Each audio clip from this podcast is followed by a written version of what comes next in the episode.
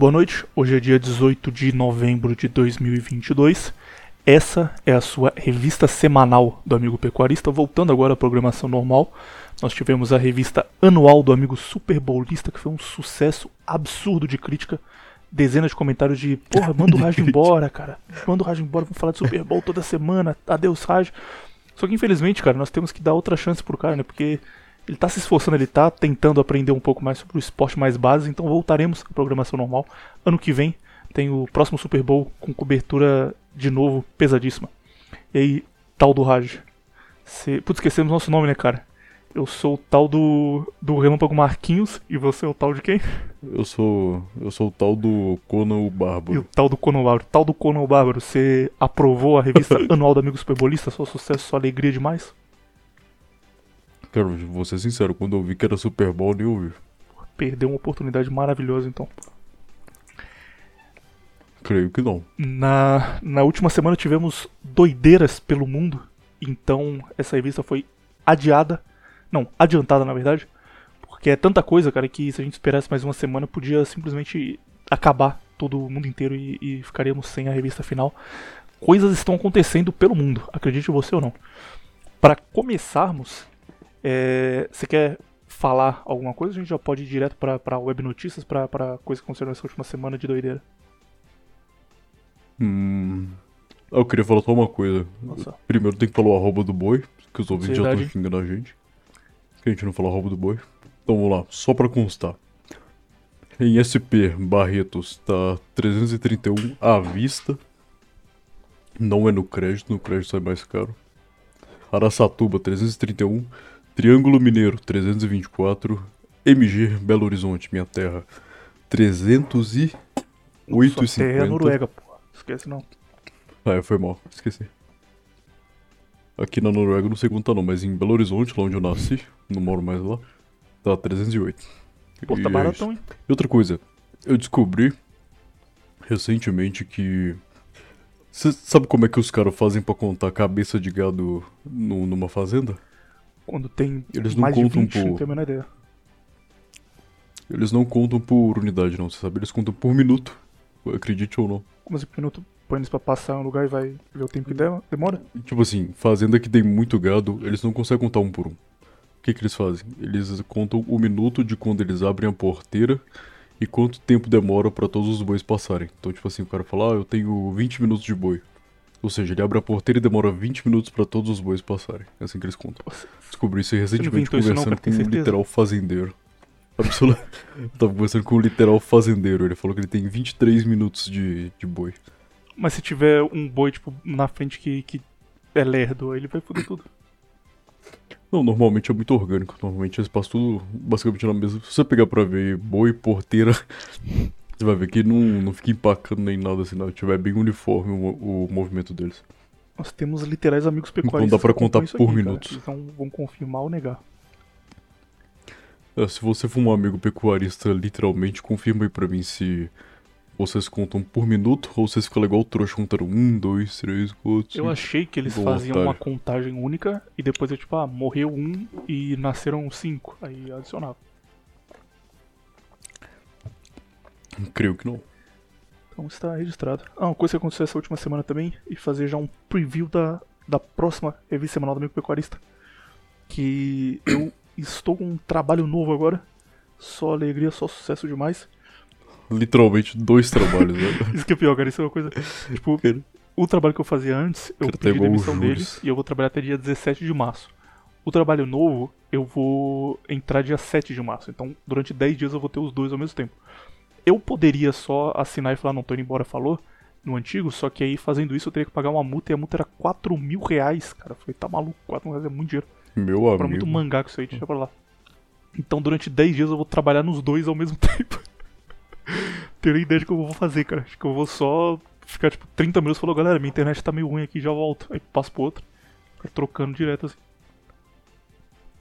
Não, uma boa ideia, dá pra fazer isso. No. eu- Hum, você pode.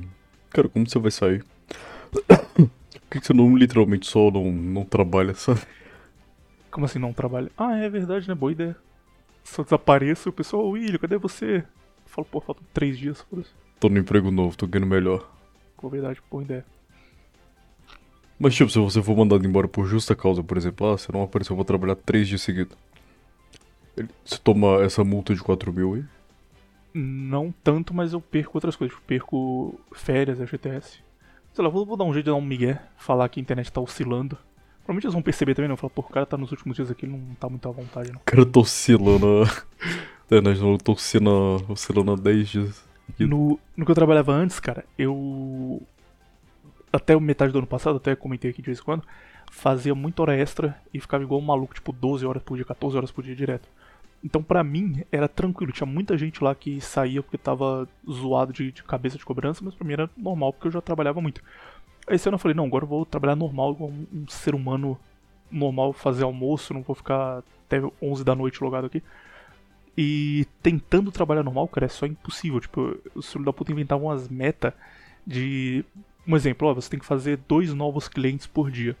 Só que aí pra você fazer um cliente, você liga pra um cara que já demonstrou interesse, conversa com ele, vê o que ele quer fazer, cria um plano de marketing pra ele, é, fala vai ser o pagamento e só depois que ele paga ele entra como cliente. Então você tem que fazer dois desses por dia, você tem que falar com quatro, cinco pra fechar dois. E aí já são tipo quatro, cinco horas. E aí depois que você fecha, você tem que Porra, a voltar. média tá muito alta então, porra. Você fala com 5 e fecha 2, tá ótimo. É porque Sei que você ia falar, que você fala com contato 30 e fecha 2. pra, chama de. Tipo, o cara entrou em contato e falou assim, eu quero anunciar, mas eu não sei como. A gente só retorna o contato inicial. Então já já tem uma chance alta. Só que tipo, você fechou o cara, você tem que falar com ele depois de uma semana pra fazer follow-up, pra criar a campanha e ver como, como tá rodando, depois de 15 dias e depois de dois meses. Então você tipo fecha um cara agora, você vai automaticamente criando uma coisa na sua agenda para daqui a 7 dias. E aí quando você fechou daqui a 7 dias, tá criando mais um. E aí chega um ponto que se você não trabalhar mais de 12 chatice. horas, você só não consegue fazer nada. Tipo, não, não dá, não bate as metas todas. Não dá tempo de fazer tudo que você tem que fazer. Exatamente. E aí começou uma cobrança absurda, tipo, porra, tem que entregar, vamos logo. Aí eu tinha três supervisores, três pessoas acima de mim e uma gerente. Tipo, a mulher que tá acima que manda mesmo negócio. Essa gerente pediu demissão, falou que ela tava com, com um problema de cabeça. Aí os três supervisores saíram ao mesmo tempo, a gente ficou sem supervisor, ficou uma doideira. E, e aí eu ficava todo dia, por Colezinho. favor, cara, que eu arrumo um trabalho melhor, não aguento mais isso aqui. E finalmente aconteceu, foi só alegria. Durante esse, esse novo trabalho agora, cara, eu vou trabalhar em marketing também, continuar fazendo tráfego pago. Teve uma coisa que eu fiz que eu me senti um gênio do crime. Que eu falei com um maluco que ele era tipo o dono da empresa, tinha que passar por ele, era o último estágio. E aí o cara tava com a, com a câmera desligada. E eu, falando com a câmera ligada assim, né? Tem que deixar a câmera ligada. Com a câmera um pouco baixa. E conversando com o cara, não sei o quê. Aí do nada ele ligou a câmera dele dois segundos e eu vi que o cara era full careca. Não era tipo carequinha, era full careca. Era o, literalmente o Não, tipo, balestrim você é tá carequinha, ele era full careca. mais ou menos no shape, mas carecaço. Aí eu falei, pô, eu vou, eu vou criar, como a moçada diz, um, um report aqui. Vou fazer ele sentir que nós somos friends. Eu tava com a câmera baixa, eu só dei uma levantada assim gradual na mão. pra mostrar a entrada do Vegeta. Aí já fiquei, "No, agora esse cara vai, vai saber que nós somos dois guerreiros contra calvície precoce. Vai se identificar comigo.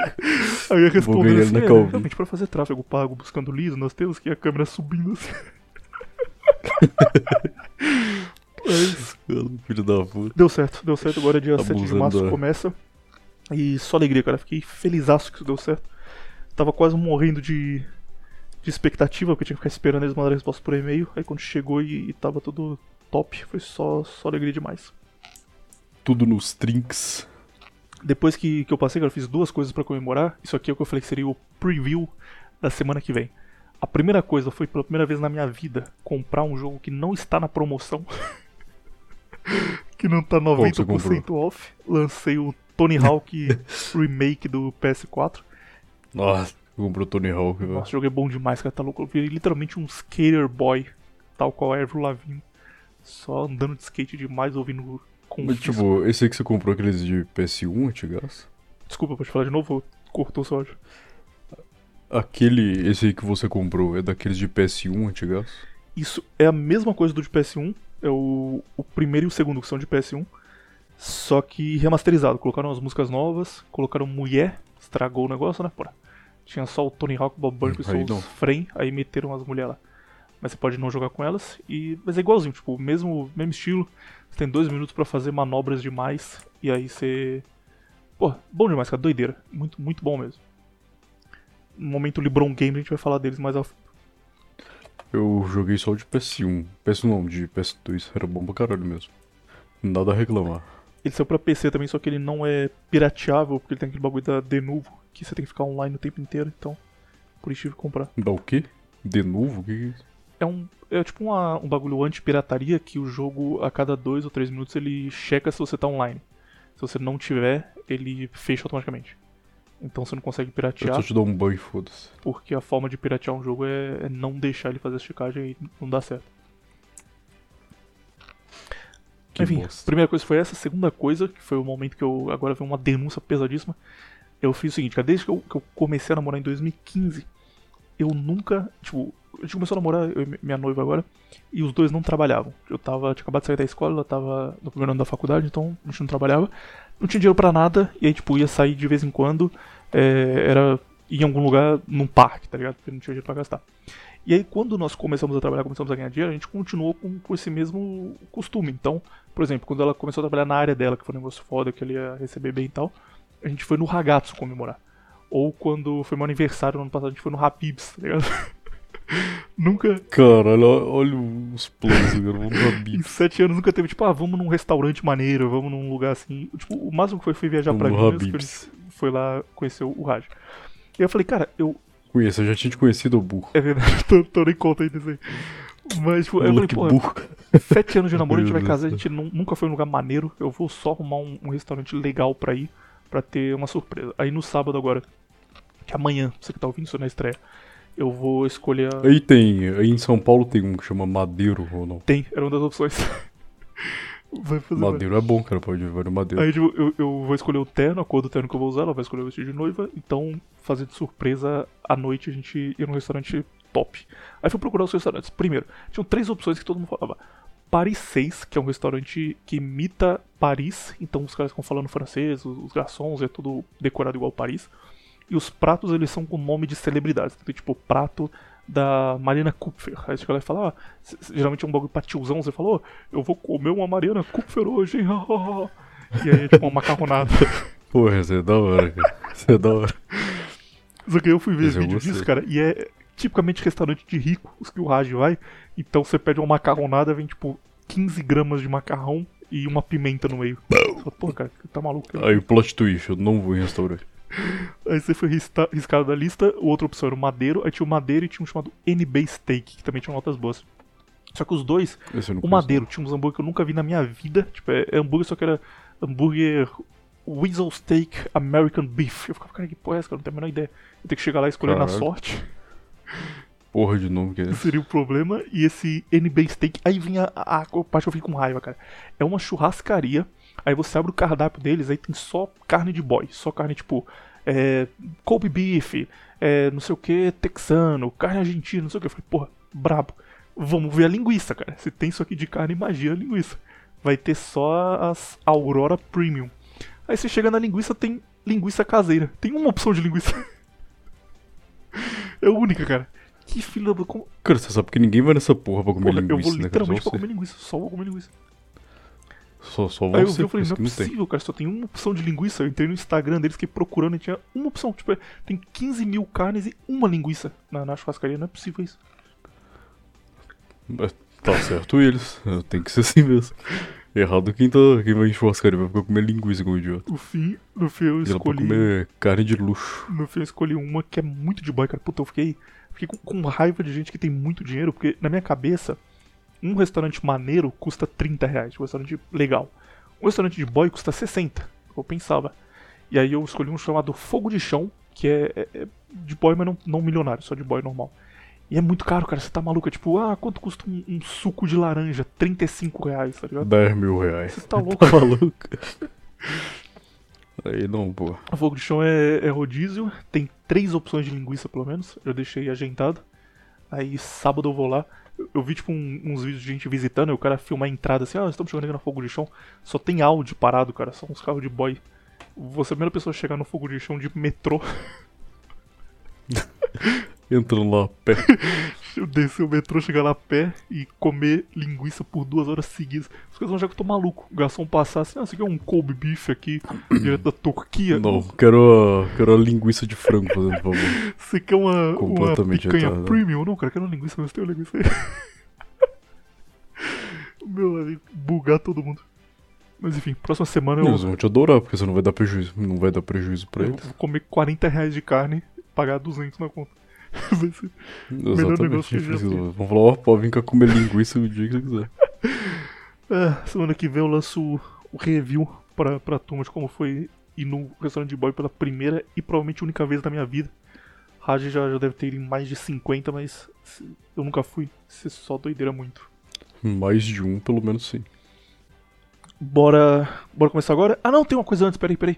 Você que tá ouvindo isso aqui, não feche. É uma propaganda, a primeira propaganda que nós fazemos na história, desde o Menefrego. Mas é uma propaganda positiva e, e muito justa, não é só um cara que pagou pra gente falar o negócio, não. Até porque a gente recebeu zero reais pra fazer ela. só porque. Tem que cobrar dele É agora. só porque que vai ajudar a turma mesmo. Tem um rapaz chamado Hermetic Mage, que ele participou do Menefrego de treino e dieta há dois anos atrás. Aquele que tem o licão tapetinho e ele. E na época eu já comentei que ele gostava muito de, de nutrição, de academia, que o cara passava o dia inteiro lendo sobre isso. Faz isso até hoje, inclusive. Ele tá lá na, na. Inclusive, é o cara que. É o cara que sempre monta minha dieta e meu treino. Exatamente. Ele, ele chega do nada, tipo, num, num sábado à tarde e fala: Galera, eu tava lendo aqui um, um negócio sobre produção endógena de insulina em pessoas que treinam 3 horas da manhã e olha o que eu descobri. Cara, por que você tá fazendo isso, cara? Que deu errado na sua vida você tá lendo essa porra? Mas é um cara que, que manja muito disso, gosta muito disso. E ele agora é coach, ele faz preparação de, de treino. Não, coach não, ele é treinador. Pô, coach treinador é a mesma Porra coisa. coach que. Não, não, não, é diferente. E, primeiro, pra, pra começar, ele fez a preparação de dois grandes amigos nossos. Um é o, o tal do Raj e o outro é o tal do gordão do Bolsonaro. Primeiro, a sua, cara, como foi o processo? O que, que, que ele te passava? Ele passava uma listinha do que é pra você comer, o que é pra treinar, como funciona? Só pra turma ter uma ideia do, do que Exatamente, ele passa. Tipo, ele é muito maleável, ele consegue montar uma dieta que encaixa perfeitamente pra você, entendeu? Não é aquele cara que vai te dar uma dieta inatingível com, sei lá, come, hum, sei lá, umas comidas que você nunca vai encontrar na rua, sabe? Tipo, ele passa coisa muito acessível pra você. Então você fala assim, ah, eu não, não, não consigo comer tal comida, ele vai e arruma outra opção. Igual aconteceu comigo. tipo, eu não consigo comer muito ovo. Tipo, eu passo mal. No sentido de, tipo, me dá vontade de vomitar, sabe? Uhum. Não gosto muito de ovo, principalmente cozido. Então na minha dieta eu não conseguia encaixar muito ovo, tanto quanto eu precisava. Aí ele me passava outras coisas pra colocar no lugar do ovo. Então, assim, é, ele vai montando de acordo com o que você precisa, entendeu? Não é o cara que vai te dar uma dieta que ele já tem montada lá e que, como se funcionasse pra todo mundo. Ele vai analisar o seu perfil especificamente, montar a dieta pro seu dia a dia. Ele vai te perguntar tudo que você faz no seu dia, o tempo que você tem pra comer e tal. É um negócio muito completo e muito único, sabe? No sentido de. Aquilo ali é o seu treino, é a sua dieta, sabe? Né? Que ele pegou de outra pessoa, que ele montou. Ah, ele não, por exemplo, ele não reaproveitou a dieta que ele montou pra mim e usou pro gordão do Bolsonaro, tá entendendo? Ele não reaproveitou o treino que ele montou pra mim e passou pro gordão do Bolsonaro. Então, assim, ele analisa o físico de cada um, analisa o tempo que o cara tem, o, né, a intensidade de treino do cara e tal. E passa o que você tem que fazer dentro do seu, da sua realidade pra você atingir o objetivo que você quer, entendeu? Então, assim, vale muito a pena, cara, vale muito Eu a pena. perguntei de você pra ele, falou, você, você preparou o rádio, como foi, deu tudo certo? Ele te elogiou, hein? Falou que você fez tudo certinho, comia direito, treinava, treinava, não faltava treino. Os poucos elogios que Não, teve. e meu filho, era a época que, que eu tava ciclando, que eu fazia quase duas horas e meia de treino por dia, fazia absolutamente 100% do que ele passava.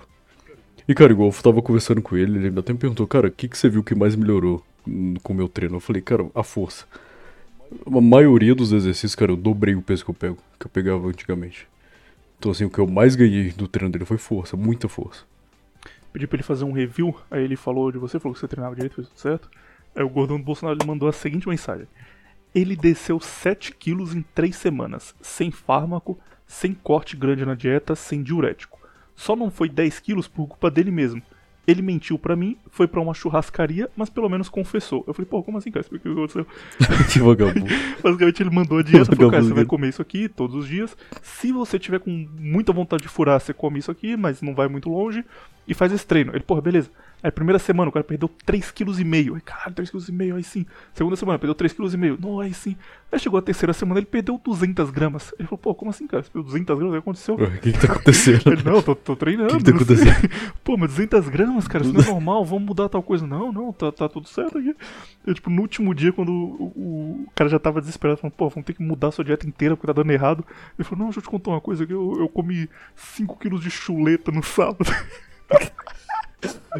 Cara, o bom do Hermético é isso, cara. Tipo assim, que você não vai enganar o Hermético, tá ligado? Se ele estiver te acompanhando, ele vai saber tudo que você fez. Se você comer coisa errada fora da dieta, ele vai saber na hora de analisar, tá ligado?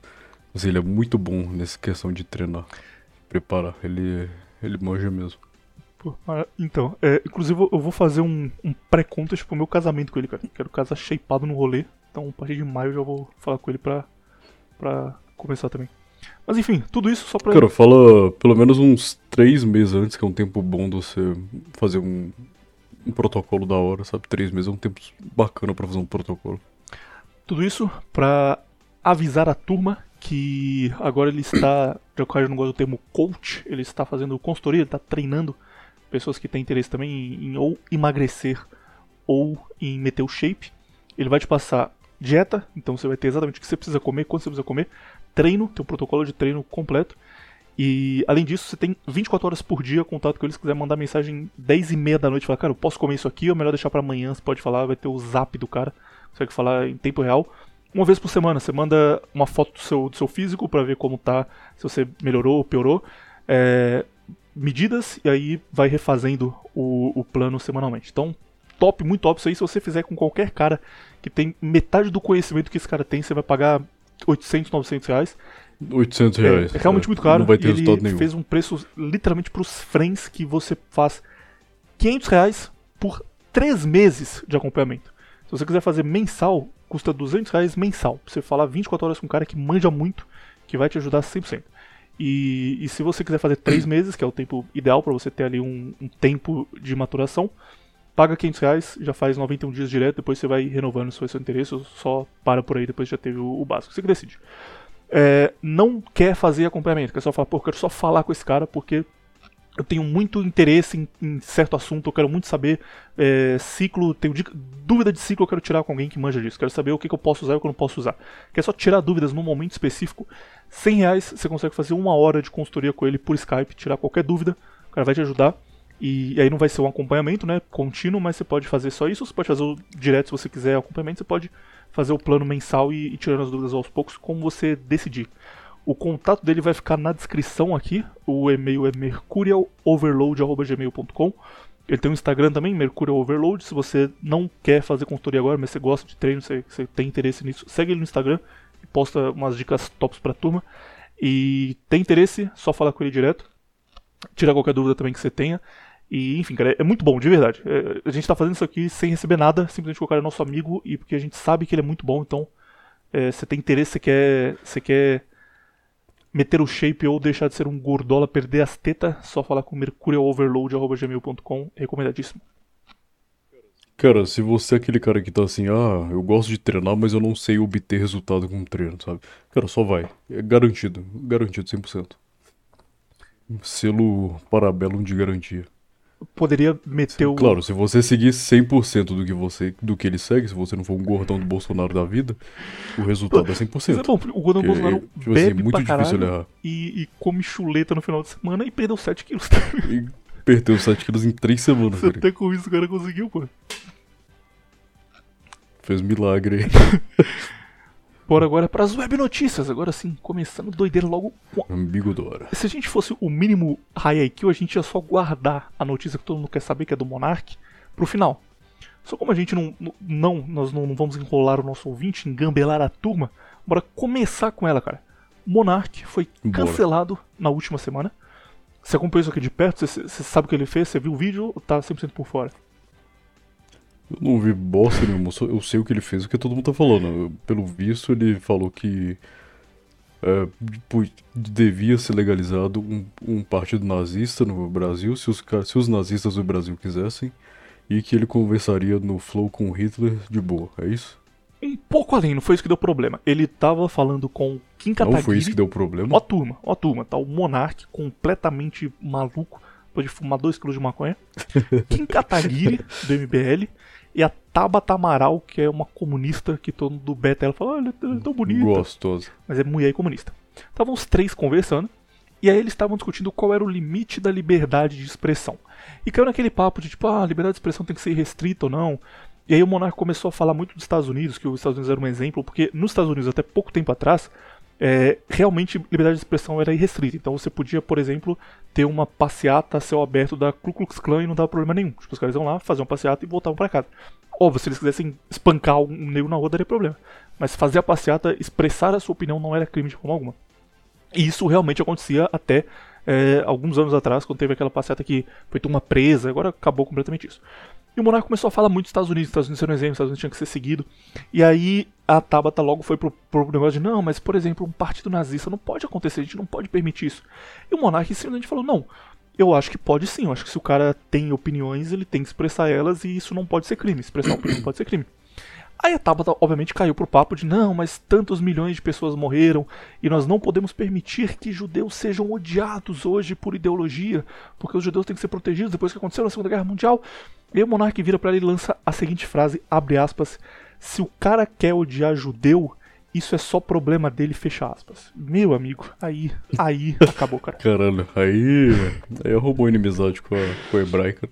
Aí imediatamente falou, meu Deus, o também. monarca quer matar os judeus do Brasil, ele fala que não tem problema, o holocausto, é, tipo, transformaram isso em monarca diz que o holocausto não é um problema, sabe, foram completamente pro lado. Aí ele, ele fez a pior escolha possível, porque, tipo, deu um problema. Ele, ele poderia resolver falando, galera, vocês- entenderam o que eu quis falar, né, pô, vocês estão ligados. Só que ele não fez isso, ele vai pedir desculpa, ele vai falar, ai, sinto muito, não, não devia ter falado Ih, isso. já. Aí já era, cara. Simplesmente Puta. no dia, o Monark fez isso. Dia seguinte ele gravou um vídeo pedindo desculpa pra, pra comunidade judaica, falando que ele nunca mais falaria isso, que foi um desrespeito, que ele tava muito bêbado, que ele tava mal na hora, tava cansado, que não devia ter falado isso. Aí, alguém falou assim, alguém não, foi o, o Twitter da Hebraica São Paulo, falou, Monark, você está convidado a visitar o Museu do Holocausto pra aprender o que foi esse momento horrível da história. aí. O Monarca respondeu: Claro, será um prazer. Porque, pô, eu aceito, claro, adoraria. E aí uma jornalista do- da Globo respondeu embaixo: Prazer? Interrogação. E aí saiu na Globo: Monark diz que seria um prazer visitar vítimas do Holocausto. O cara só foi, só foi se afundando cada vez mais. O cara já tá no fundo do poço completamente fudido. Deus. Hum, o que que o, que que o amigão dele lá falou? O, o Igor lá. O O Igor, que ele falou sobre isso? quando isso aconteceu, o, o Flow hoje em dia ele tem várias vertentes ao mesmo tempo. Então você tem o Flow principal, que é o Monark e o Igor. Aí você tem a turma em volta, tipo aquela Yasmin Assine, sabe? O horrível podcast dela, mas. A pô, deriva. mas mesmo assim. Vendo os podcasts, meu amigo. Vendo os podcasts, você tem o podcast de- que ele faz com o David Jones, tem o podcast do, do Petri. O único que defendeu ele foi o Petri, cara. Único, único. O Petri falou, ó, ele tá certo, o que ele falou é certo, liberdade de expressão realmente tem que existir, senão você começa a cercear discurso. E o Monark não devia ter pedido desculpa. Defendeu o Monark em rede social. Todo o resto, cara, foi o oposto. Tipo, a Yasmin Assine, Yasmin Assine, ela literalmente ganhava vida fazendo freelance de dublagem. Tipo, sei lá, ela devia ganhar 600 reais por mês, tá ligado? Ela foi no Flow, foi entrevistada, o Monarca gostou dela, chamou ela pra fazer um podcast. Hoje ela mora em um apartamento, uma puta cobertura que ela conseguiu com patrocínio da exposição que ela teve graças ao Monarca mandando igual fazer o. Igor, igual o Igor 3K, cara. Ninguém nem sabia quem que era o Igor 3K. Só Um uma comunidade muito pequena do joguinho dele. Jogando Mario e jogando jogo de Aí luta, que o- ninguém gosta disso no é. Brasil. E aí, simplesmente ela lançou um, um texto falando: Gente, hoje eu estava preparada para pedir demissão do Studios Flow, mas já que o Monark. E chamou de Monark, chamou de Bruno. Já que o Bruno escolheu sair por vontade própria, eu vou dar mais uma chance. Caralho, que filha da puta, cara. Meu amigo. Foi, o David Jones. David Jones. Eu não sabia que o David Jones existia até, tipo, três meses atrás, porque eu não, não faço parte desse submundo de internet ficar vendo celebridades e tal. Não, não conheço a maioria desses caras. Só o Toguro e só. O David Jones fez um, um vídeo basicamente falando: se o Monark continuar lá, eu estou fora. Eu não aceito estar no mesmo ambiente que alguém que diz as coisas que ele disse. E, cara, o, o David Jones, eu não entendo como esse cara consegue ter relevância na internet, cara. Tipo, se um cara é engraçado, tipo, zóio, você entende, pô, só vê pra, pra dar risada. Se um cara manja de coisas, tipo, sei lá, o cara do Space Today, ele, ele sabe do que ele tá falando, você entende fazer isso. O David Jones não tem nada disso, cara. O cara tem ele é zero bom. carisma, ele não fala nada engraçado, nada interessante. É só, ó, eu vi que os jornalistas falaram que o novo GTA tá legal, hein, galera. É isso o canal do cara. E o cara tem milhões de views. E aí, Nossa, aquela voz dele me irrita, cara. Era pior que minha voz antes de tomar bomba. Eu amo aquela vozinha dele, caralho. E aí mandou essa, e aí, tipo, no fim, todo mundo ameaçando que ia sair, o Zico ia ser entrevistado lá, o Zico cancelou. Aí um monte de gente começou a pedir pra tirar do, do ar, ah, eu não quero meu programa mais no ar, tira do ar, tira do ar. O Sidoca, inclusive, apesar de ser nosso, nosso ídolo, mandou essa. E aí eles se, se reuniram e o Igor falou que vai comprar a parte do Monark e que o Monark não vai mais participar. Por enquanto, eles estão testando outros convidados. Então, é, primeiro foi o Rato Borrachudo, aí, quando eram outros hosts, foi o Rato Borrachudo, o David Jones e o Petri. Cada um fez um programa essa semana. E aí provavelmente vão fazer mais uns testes vão escolher quem vai substituir o Monark. Mas é tipo, o programa seguinte já foi com um cara que é especialista em holocausto pra explicar por que o Monark falou um absurdo. E aí depois começaram do Flow 01, Especialista. começou tudo de novo e vão apagar a parte que o Monark fez lá, ele vai só vender, ficar, continuar Oh. milionário, igual já é. E provavelmente vai sobrar pro Petri, cara. Petri vai, vai ser o próximo cancelado da internet. Por quê? Por causa que ele defendeu o. o- Pô, porque qualquer podcast que ele gravou antes de 2018, se a turma descobrir, ele tá fudido. Meu, jogar bebê na piscina. Quando ele ficava falando de, de feminista de gordo, que, que odeia gordo, gordo tem que É. morrer. Imagina isso. Que gordo tem que morrer, que gordo não, não, não merece ser chamado de gente. Imagina turma descobrindo isso. Que que- E aí teve um, um resultado que o disso, que foi, obviamente, muito dinheiro sendo doado para as instituições que lembram as vítimas do Holocausto, como sempre acontece. E no dia seguinte, a Amazon ela tem um top livros, que são tipo os top 5 livros mais vendidos no Brasil. E ela é dividida em categorias, então tem livros, HQs, mangás. No dia seguinte, os cinco livros mais vendidos do Brasil eram todos sobre o Holocausto. E a- o livro mais vendido, contando tudo, era uma HQ chamada Maus, que também é, é uma história biográfica, entre mil aspas, sobre o Holocausto. E todas aquelas 15 mil versões de Anne Frank animada, Anne Frank mangá, Anne Frank colorida, Anne Frank para seu filho. Infinitas versões de Anne Frank vendendo. E é isso, cara. Mais uma vez, eles venceram. Os caras só lucraram muito com mais um, um cara falando bobajada na, na web. Eu sempre vou vencer nesse sentido. Já domina tudo, não tem como fugir. Se você usar a rede deles pra falar essas coisas aí, eles vão se fuder mesmo. Não dá pra falar isso no YouTube, não. o Monark ele tem uma questão agora que você vai bater o martelo que é ele nesse ponto ele tá certo, tá corretíssimo, mas ele também é um cara que vai todos os dias num programa em rede nacional falar como maconha é maravilhoso, como ele se orgulha de fumar, como ele não abria a mão nunca. Ah não, o Monarca eu tô cagando, foda-se. Queria te perguntar, porque tem gente que fala, ah, o Monark agora é, é bases, temos que ficar do lado dele. E eu acho o oposto, cara. Acho um Porra de puta- base, cara. Porra de base, cara. O Monarca é um. Tipo assim, ele é aquele cara que. Como é que eu te explico? Ele tem ideias coerentes e ideias tortas.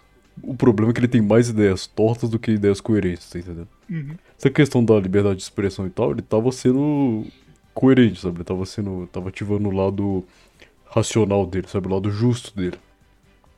Mas, sabe, eu acho que não chega nem a balancear um lado com o outro, sabe? O lado bosta dele é muito maior do que esse lado mais racional e mais bases, entre aspas, dele. Então, pra mim pode se fuder maconheiro, gordo.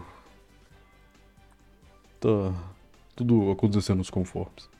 100% de acordo. Agora, seguindo nas celebridades da web de Cope, nós temos a nota oficial do Neném Afro do Brasil, Felimpe que participa aqui. Eu vou ler a nota dele, cara, porque passou uma coisa muito batida. O que acontece? Ele tinha que entregar um programa no próximo domingo. Ele falou: não, tá gravado, tá muito bom. Vou entregar pra vocês domingo, já tá, tá no ar, a gente na expectativa, esperando pra lucrar algumas centenas de reais com, com o AdSense do programa dele. Ele lançou a seguinte nota no canal do Parabelo, vou ler aqui e a gente comentar. Venho por meio desta comunicar uma notícia nota zero. O grande e mais esperado programa dos podcasts mundiais foi sabotado pelo serviço secreto do Azerbaijão, possivelmente mandado pelo presidente do país que se chama Raj. Aqui ele já mete uma tática de fazer uma piadinha, tipo, ah, o Raj é presidente do Azerbaijão, pra depois ele vir e passar a mão na sua bunda sem se perceber. Atenção, carioca é foda. Exatamente, ele é um vagabundo, cara. Estava tudo gravado e certo para ser lançado na íntegra nesse domingo. Porém, o arquivo corrompeu misteriosamente. Farei o possível para tentar recuperar o arquivo. Caso não seja possível, terei que gravar outro. Ah, você é uma pessoa que, que literalmente já usou computador. Tipo, eu creio que dá pra gente falar isso. Uhum. Alguma vez você viu um arquivo, um arquivo de áudio ainda, corromper misteriosamente? O que, o que é um arquivo de áudio corromper misteriosamente? O cara simplesmente inventou isso aqui. Não tem vergonha na cara. Olha, o único, o único jeito que eu acho que é possível isso acontecer é se. Vamos supor, você acabou de salvar o arquivo. Aí por algum motivo seu computador deu uma tela azul, caiu energia, o seu sistema operacional foi fechado de forma incorreta e bugou algum. algum. Algum. sei lá, algum script no seu computador. E sei lá, vamos supor que todas as coisas que tinham sido salvas nos últimos 5 minutos foram perdidas. Sabe? Ah, Mas aí a gente Aí é possível. eu duvido, que eu é duvido qual a que isso aconteceu dela. com ele. É, exatamente, isso que eu tô falando. Eu duvido que isso aconteceu com ele. Eu acho que ele tá só metendo um migué aí, que ele é um vagabundo, que ele é carioca e não quis gravar mesmo. Eu acho que ele lançou o Meu Cachorro Comeu Trabalho do mundo moderno. É, Lançou essa. ele acha que a gente vai cair nesse papinho dele. Daqui a pouco a gente demite ele também, ele vai ver que é bom pra O tosse. cara vai, vai ser a terceira demissão em um ano. O Continuaram. cara demitiu de todo lugar que ele coitado. Ai, gente, meu, meu arquivo corrompeu aqui. Ai, sinto muito. Corrompeu nem. Não, eu não vou conseguir, galerinha. É Corrompeu ele nem teve trabalho Oh, de inventar, pena. tipo, gente, faltou luz aqui no meu bairro e o arquivo ficou ruim. Ele lançou misteriosamente. é, ele poderia ter inventado. Ele tipo, tinha 10 milhões de desculpas melhores pra inventar. Primeiro que a gente não tá perto dele, não tem como ver o que, a gente- que, que ele tá fazendo. Pode falar que caiu um, Ele podia inventar literalmente chuva qualquer coisa. lá e zoou o PC. Lançou É, misteriosamente. Ai, misteriosamente, gente. Não sei o que aconteceu. Misteriosamente. Ele não se deu nem o trabalho de inventar uma desculpa aceitável, tá ligado? Só meteu um misteriosamente e foda-se. Difícil lidar com carioca, cada dia pior. Exime exercício do. Exercício não. Exime exercício do carioquismo. Agora, notícia feliz. Primeira notícia feliz da semana que é Nego do Borel. Nego do Borel que foi defendido incansavelmente durante o contraversão. Sempre me, me coloquei como o top 1 apoiador dele. Ele tinha uma tatuagem que era Duda e um coraçãozinho. Porque ele namorava uma garota antes, Duda Reis. E essa garota simplesmente fez a polícia entrar na casa dele, pegar o PC, o PS4, deixar ele sozinho na sarjeta, sem nada pra fazer, falando que ele era um traficante, que ele tinha armas em casa. Eles investigaram e falaram, pô, não tem nada, não tem nada, a arma dele é soft, ele inventou tudo e, e ficou por isso mesmo, foda-se. E ele tinha essa tatuagem Duda. Então o cara todo dia acordava, olhava no espelho e via o nome da mulher que fudeu a vida dele tatuado com um coraçãozinho. Ele falou, porra, não dá, cara. Intancável essa tatuagem. E aí ele pensou em como ele poderia resolver isso. E ele lembrou que existia um MC chamado MC Duda, que era do Borel, onde ele nasceu. Era um MC de funk, né? Obviamente. E aí ele ligou pro cara e falou, pô, é, lembra que você tocava com, com um cara que era amigo seu e tal? Ah, lembro sim, o William, né? Isso, era o William Duda, né? Isso, William Duda. Ah, vocês estão bem ainda? Vocês conversam? Tá tranquilo? Tá tranquilo. Ah, então vou fazer uma homenagem pra vocês. Aí o cara falou, pô, muito obrigado, homenagem. Achando que ia ser um post no Instagram. William Duda, muito bom. Aí ele pegou a tatuagem que ele tinha, transformou o coração em um símbolo de, de asa, de asinha voando assim, e lançou o William na frente. Então o Duda virou William e Duda. Pô, agora é, é os meus MCs de funk favoritos que eu nem sabia que existiam até semana passada. Agora não é mais a minha ex-namorada. Lançou essa, cara. o cara, é completamente um gênio. Meu amigo. É foda porque ele tá com a tatuagem de dois funkeiros avulsos que, que ele não queria tatuar com certeza. Que nem conhece. Mas é bom que ele se livrou da, da ex, pelo menos. Da ex-maldita. Não, eu acho que foi o Worth, cara. Não tinha muito o que ele fazer. Não, não, mas peraí, peraí, peraí. O cara é o nego do Borel, ele literalmente tem dinheiro. Por que, que ele só não foi lá e removeu a tatuagem? Pô, verdade, cara. Meu, é, e o cara foi burro também, né? Merecido. É, merecido. Foi bem burro, bom. era só remover a porra Ele da fez uma postagem no Instagram quando ele tava cobrindo. Ele colocou Relíquias do Funk, MC William e Duda do Borel.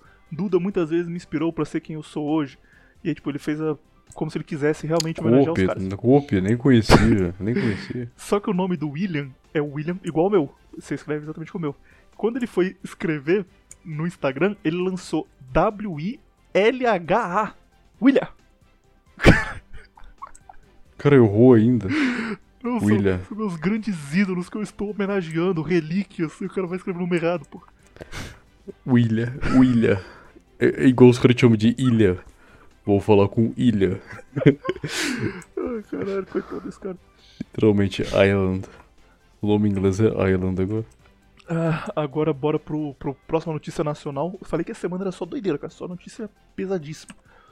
O nosso patrão, nós que somos membros oficiais do gabinete do ódio do Bolsonaro, ele está na, na Rússia visitando Putin. E tem uma questão que está mexendo com a política mundial, porque a Rússia está prestes a invadir a Ucrânia. A Rússia tem interesse na Ucrânia há muito tempo, porque a Ucrânia tem reserva de gás natural. É, basicamente, 70% do gás do mundo está na Ucrânia e isso vale muito dinheiro. E eles estão há muito tempo tentando invadir e ficam, porra, mas calma aí, não é a hora agora, a gente pode ter um problema com os Estados Unidos. E agora que o Biden é o presidente dos Estados Unidos, o Biden nunca vai fazer nada contra a Rússia, eles estão com as tropas na fronteira prontos para invadir. Aí a turma começou a fazer piadinha de que o Bolsonaro estava indo lá para impedir que o Putin fizesse isso e para conquistar a guerra, desculpa, a paz mundial, acabar com a terceira guerra. E começaram a fazer tipo aquelas postagens fake de o Putin falando que o Bolsonaro tinha salvo ele, de zoeira. Surgiu no Telegram há alguns dias um vídeo que foi postado lá no canal do Parabelo, que é o Putin falando em russo, e aí legendário tipo, ah, ele chegou pra mim, o Bolsonaro, e falou: Ô Vlad, o mundo é nossa casa e Deus tá acima de todos nós. Não ataca a Ucrânia, não. E eu obedeci. Viva o Bolsonaro, viva o Brasil. Tipo, era basicamente isso. E começaram a compartilhar isso, compartilhar no Twitter. Olha aqui o pronunciamento do Putin hoje, kkkk. Aí teve dois grandes momentos. Primeiro, a imprensa começou a fazer fact-checking nesse vídeo. Então eles contrataram dubladores, é, tradutores que falam russo. Mentira, cara, que eles fizeram pra saber se o Putin estava é falando isso realmente. Ele falou, olha, é falsa a, a nota de que Putin teria é, desistido de invadir a Rússia por conta de Bolsonaro. E aí fizeram isso. E aí no dia seguinte, provavelmente o Bolsonaro recebeu isso pelo Zap, no grupo do Zap dele, achou legal e falou, porra, por que não? E aí ele chegou no pronunciamento oficial e falou, é, hoje eu falei com Putin e eu disse para ele, o mundo é nossa casa e Deus está acima de todos nós. Esse ele realmente foi genial, cara. Caralho, cara. Aí imediatamente todo o fact-checking foi por, por terra abaixo. Os caras gastaram 5 mil reais com alguém que falasse russo pra traduzir o bagulho. E, agora não adiantava mais, porque realmente ele falou. E o cara só lançou um meme no, no meio da comitiva da ONU. Os caras, jornalistas do mundo inteiro, falando, por que isso? Que ele tá falando, cara? Ele rindo por dentro, falando, ah, o grupo do Zap vai gostar dessa. É por isso. Por isso que ele foi eleito, cara, porque ele literalmente ele tá, tá fechadaço com os grupos do Zap. Se os caras mandam uma fake news sobre ele, ele vai lá e faz a fake news ser realidade. Esse é um herói, né, cara? Herói nacional. Direto tem uns caras que Merece ficam... ser presidente mesmo. Ai, ele é entreguista, entregou as reservas de, de sal pré-mineral pra, pra tal país. Cara, a gente já tá num estado que tá tudo tão, tão fugido, tão ruim no mundo, só de você ter um cara que lança uma dessas uma vez por semana já, já vale a pena. Já vale a pena gostar dele. Concordo, estamos com opiniões 100% condizentes. Bolsonaro é o nosso mito. Última notícia nacional, última notícia de web celebridades com, com coisas acontecendo e de uma religião inteira refutada aqui no canal Parabelo. É, tivemos uma live na última semana, feita pela Dramocracia, pelo Anon da Silva, que são agora noivos, quase casados, e pelo Morrior. E eles contaram que a Dramocracia tá grávida. É um negócio que a gente já sabia já há um tempo, não falou pra ninguém, mas aí agora eles deixaram público.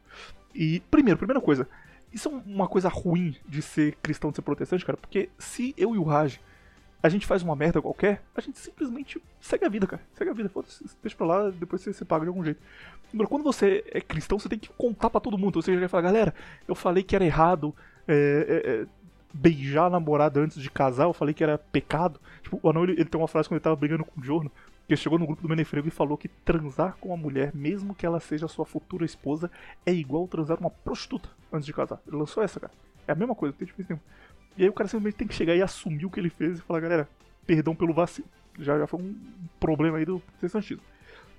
Aí explicaram que isso aí foi. aconteceu, agora deixa pra lá, agora eles vão, vão pagar, tranquilo. E um rapaz chamado Vim B, ele simplesmente fez o comentário mais. que parou a internet. É, isso aqui é irrefutável. Ele comentou o seguinte: porque o ponto era, ah, foi um acidente, a gente não planejou, foi sem querer. Comentário do Vim B: acidente interrogação. Não planejado? Interrogação. Ele tá fazendo pergunta só pra te pegar ali no pulo. Peraí. Pergunta retórica que chama isso. Peraí. Não era tudo predestinado por Deus? KKKKKK. Caralho, é irrefutável isso aqui, cara. Pera, se, se Deus. Ah, não, não pode cair uma folha de uma árvore sem que ele queira, porque ele predestinou tudo, ele escreveu tudo. Então não tem acidente, porra. Então se o pastor reclamar que você, você fez pecado, você fala, pô, Deus que mandou. Deus que fez eu fazer. Reclama com ele. Apenas A cristianismo culpa é dele, a culpa não é nossa. Um segundo aqui. Pô, Vai falar nada não, cara? Só... Porra, não tem nada. não tem nada pra falar, já falou meia hora do assunto aí, cara. Fez um monólogo aí. Internacionais! Não, mas eu não tenho nada pra comentar não, cara. Tipo, Não, então vou fazer lá, um deixa os garotos- seu agora. como cara. diria, deixa, deixa os garotos brincar, como Não, agora eu diria. vou fazer um exposed seu, já que você não falou, não quis cumprir o... preencher o espaço. Hum. Última semana, Raj teve Lá, literalmente chance de, de, de ficar com a garota. Aí a gente falou, porra, vai lá, cara, aproveita. Só se vive uma vez, uhul. Aí ele lança a seguinte frase, abre aspas. Não, jamais. Por que eu correria o risco de engravidar alguém que eu não tenho nada pro futuro? É isso, cara. Esse é o Exatamente, por que que eu- Radil. Por que que eu vou correr o risco de engravidar uma pessoa que eu não quero ter nada, que eu não tenho nenhuma conexão com a pessoa? Qualquer um dos seus E, antepassados tipo- imaginasse essa frase, ele ia te dar um soco na cara. Eu dar uma machadada na cabeça. Virou cristão, seu Mas é filho isso, cara. puta. Imagina você ficar preso a uma outra pessoa que você não tem ligação nenhuma, só porque você foi lá e queria ter, sei lá, 5 minutos de prazer. Ou menos se você tem ejaculação precoce. Se o juiz mandar você pagar pensão, você explica pra ele. Mas você também é um você vagabundo, né? Na última. Na última eh, leitura de e-mail, a gente falou lá, não, não, o cara perguntou se era pra ele transar feminista. A gente falou, não, não transa feminista não, que se você engravidar feminista, você tá fudido, vai ficar preso a ela. Todo mundo concordou. Agora que é o meu caso, o cara discorda, vai tomar no seu Diz cu então. Você é literalmente viking, pô. Se o cara é cristão aí, errado, aí Ah, tá. vai ter que ficar com ela pro resto da vida. Se o juiz chegar pra você e falar, ah, paga a pensão, você fala, cara, eu venho de um, de um povo que, que literalmente tinha 32 mil filhos e não pagava nada, não. Isso aí é minha, minha expressão cultural. Vai falar, pô, E se você, se você me obrigar a pagar, vai ser intolerância religiosa. perfeito, perfeito. Você simplesmente perdeu a chance agora. Agora já É verdade, eu tinha o culpa e pronto já. Notícias internacionais. Djokovic, jogador de tênis, diz estar disposto a sacrificar títulos para não tomar a vacina contra. Porra, não podia falar disso porque dá problema no canal, né? Ah, foda-se, já foi. Já foi, agora já. Novak Djokovic finalmente decidiu falar. Um mês após ser deportado da Austrália por não ter se vacinado, o sérvio afirmou que não gostaria de ser associado ao movimento anti-vacina, ao mesmo tempo mantém por enquanto a posição de não se imunizar e está disposto a sacrificar possíveis títulos em prol dessa decisão.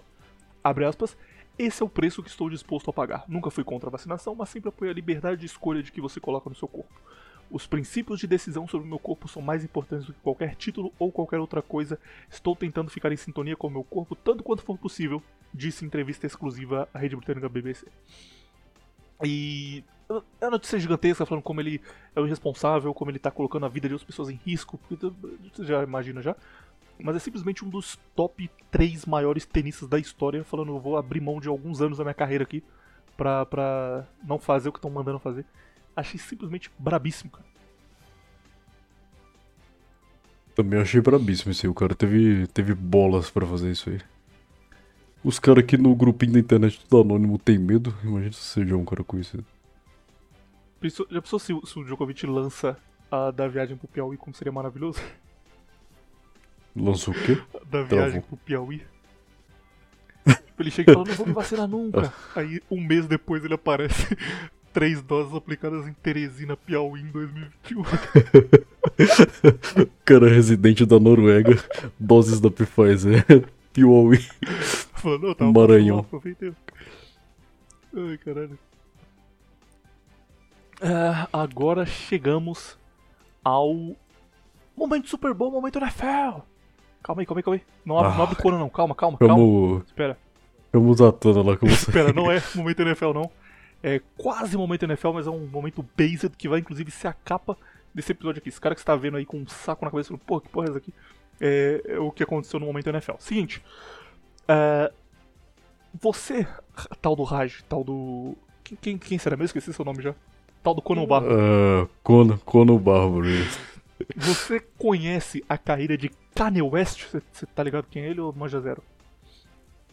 Cara, ele é aquele cara que cantou aquela música Black Yellow ou não? Não. Isso é o Wiz Khalifa. Ah, então não conheço. O Kanye West ele é um rapper americano também, ele é produtor. E, assim, Não, eu sei quem, eu sei quem é o Kanye West, eu sei a cara dele. Eu sei que eles usam uns dread e tal, mas não, nunca ouvi nada dele. não usa assim. dread não, mas tá por Não fora. lembro, gente. Ele usa dread, usa, usa não? não? Tá confundindo ele com todos os outros rappers do mundo, velho. O cabelo dele é curto, quase, quase careca. Enfim, Ah, tava confundindo o mesmo. Kanye West ele é um, um rapper É. americano, só que ele é um dos poucos caras que tá além simplesmente da música, no fato de ser uma celebridade e, além de ser uma celebridade, ser reconhecido como músico, como produtor. O Jay-Z tem isso também, mas é, é raríssimo. Então, ele tem músicas muito boas, os discos dele vendem muito, muito, muito. E ao mesmo tempo ele tem 21 Grammys diferentes. Então, ele tem Grammy como produtor, como instrumentista, como cantor, é, de coisas de como ele produziu a capa de um disco, sabe? O cara é, é muito bom. Ele é reconhecido pelos artistas por ser muito, muito, muito foda. Tipo, pra mim ele é o maior artista depois de David Bowie do mundo. E ele é uma celebridade. Ele é um cara que tem ao mesmo tempo três programas de TV que falam da vida dele. Aquele Keeping Up with the Kardashians fala da, da Kim Kardashian, que era a esposa dele quando começou o programa. E o único motivo de existir um reality show da vida dessa mulher é ela é a mulher do Kanye West. As pessoas assistiam pra saber como é que a mulher do Kanye West vivia. Então, tipo, ele é uma celebridade muito foda, muito, muito grande. Só que ao mesmo tempo, ele é completamente, tipo, ele, ele é o cara que vai no Twitter e fala umas loucuras, então fala, meu Deus, tem que prender esse cara. Tipo, ele fala umas coisas absurdas pra caralho. Absurdo até pra gente, tá ligado? Só que ele tá num nível tão alto que só passa batido. Ah, pra gente eu duvido. E aí, e o que aconteceu? O Super Bowl, que é o, o evento final do futebol americano, eles faziam até pouco tempo atrás um negócio de chamar ou pessoas que estão em uma carreira ascendente pra ser tipo o auge da carreira deles pra fazer o show. O Super Bowl no, no intervalo tem sempre um show que é um show muito muito famoso no mundo todo.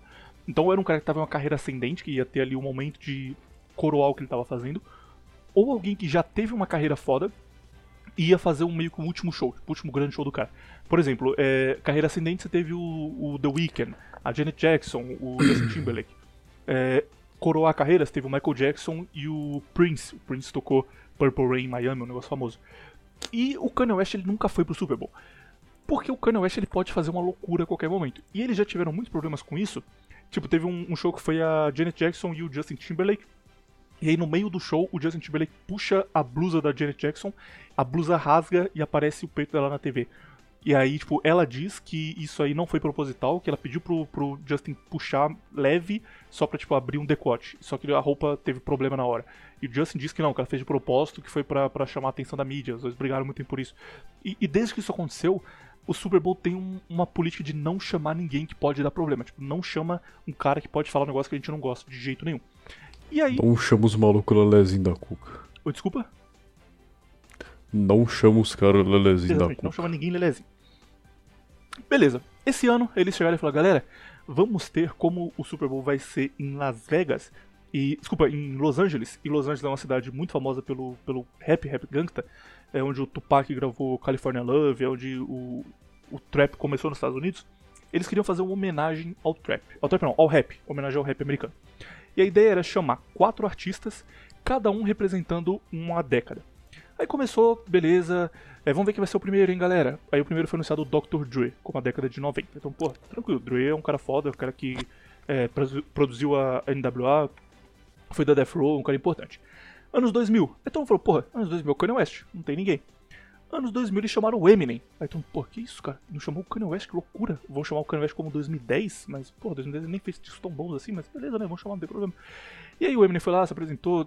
Na época teve uma discussão de, ah, eles colocaram o Eminem porque ele é branco, e se não tivesse ele, não seria nenhum branco. Eles... Enfim, esse papinho de sempre. É, Dr. Dre e Eminem. 2010, agora é o Kanye West. Tipo, é impossível não chamar o Kanye West. E aí eles chamaram o Kendrick Lamar. E o Kanye West não foi chamado em 2010. E nessa época, cara, eu lembro que foi um. Tipo, você entrava no, no Instagram da NFL e era só gente falando, cara, vocês estão malucos, como vocês estão fazendo um bagulho de rap e não chamar o Kanye West? Não é possível. É tipo no Brasil ter o, o momento rap nacional na TV e não ter o Racionais. Tipo, não importa se o cara é polêmico, você tem que chamar. Ou você não fala sobre, não dá. Beleza, não vai ter o Kanye West. Aí faltava o quarto, então, porra, agora vai vir o Kanye West, o Kanye West vai vir surpresa. E não foi também, chamaram uma mulher completamente avulsa, que ninguém sabe o nome, só pra ter uma mulher no meio. Kanye não foi chamado. E o Kanye West é um cara que a última vez que ele viu uma injustiça na frente dele foi aquele, aquela entrega do Grammy, isso é muito famoso, cara. Foi o negócio que lançou a, a Taylor Swift pro mundo. Ela ganhou o prêmio de melhor clipe por Boyfriend, se eu não me engano, e era o mesmo ano que a, a Beyoncé tinha lançado é, All the Single Ladies. E aí ela sobe, ah, eu tô muito feliz, obrigado. No primeiro disco dela, mó alegre assim na TV. Aí o Kanye pula no palco, invade o palco, toma o troféu dela e fica, mas let you finish, eu vou deixar você terminar. Mas deixa eu falar um negócio. Ele vai lá e fala: O melhor clipe da história da música foi da Beyoncé, Single Ladies. Você não merecia isso aqui, você deve ter comprado essa merda. Entregou pra ele e desceu do palco.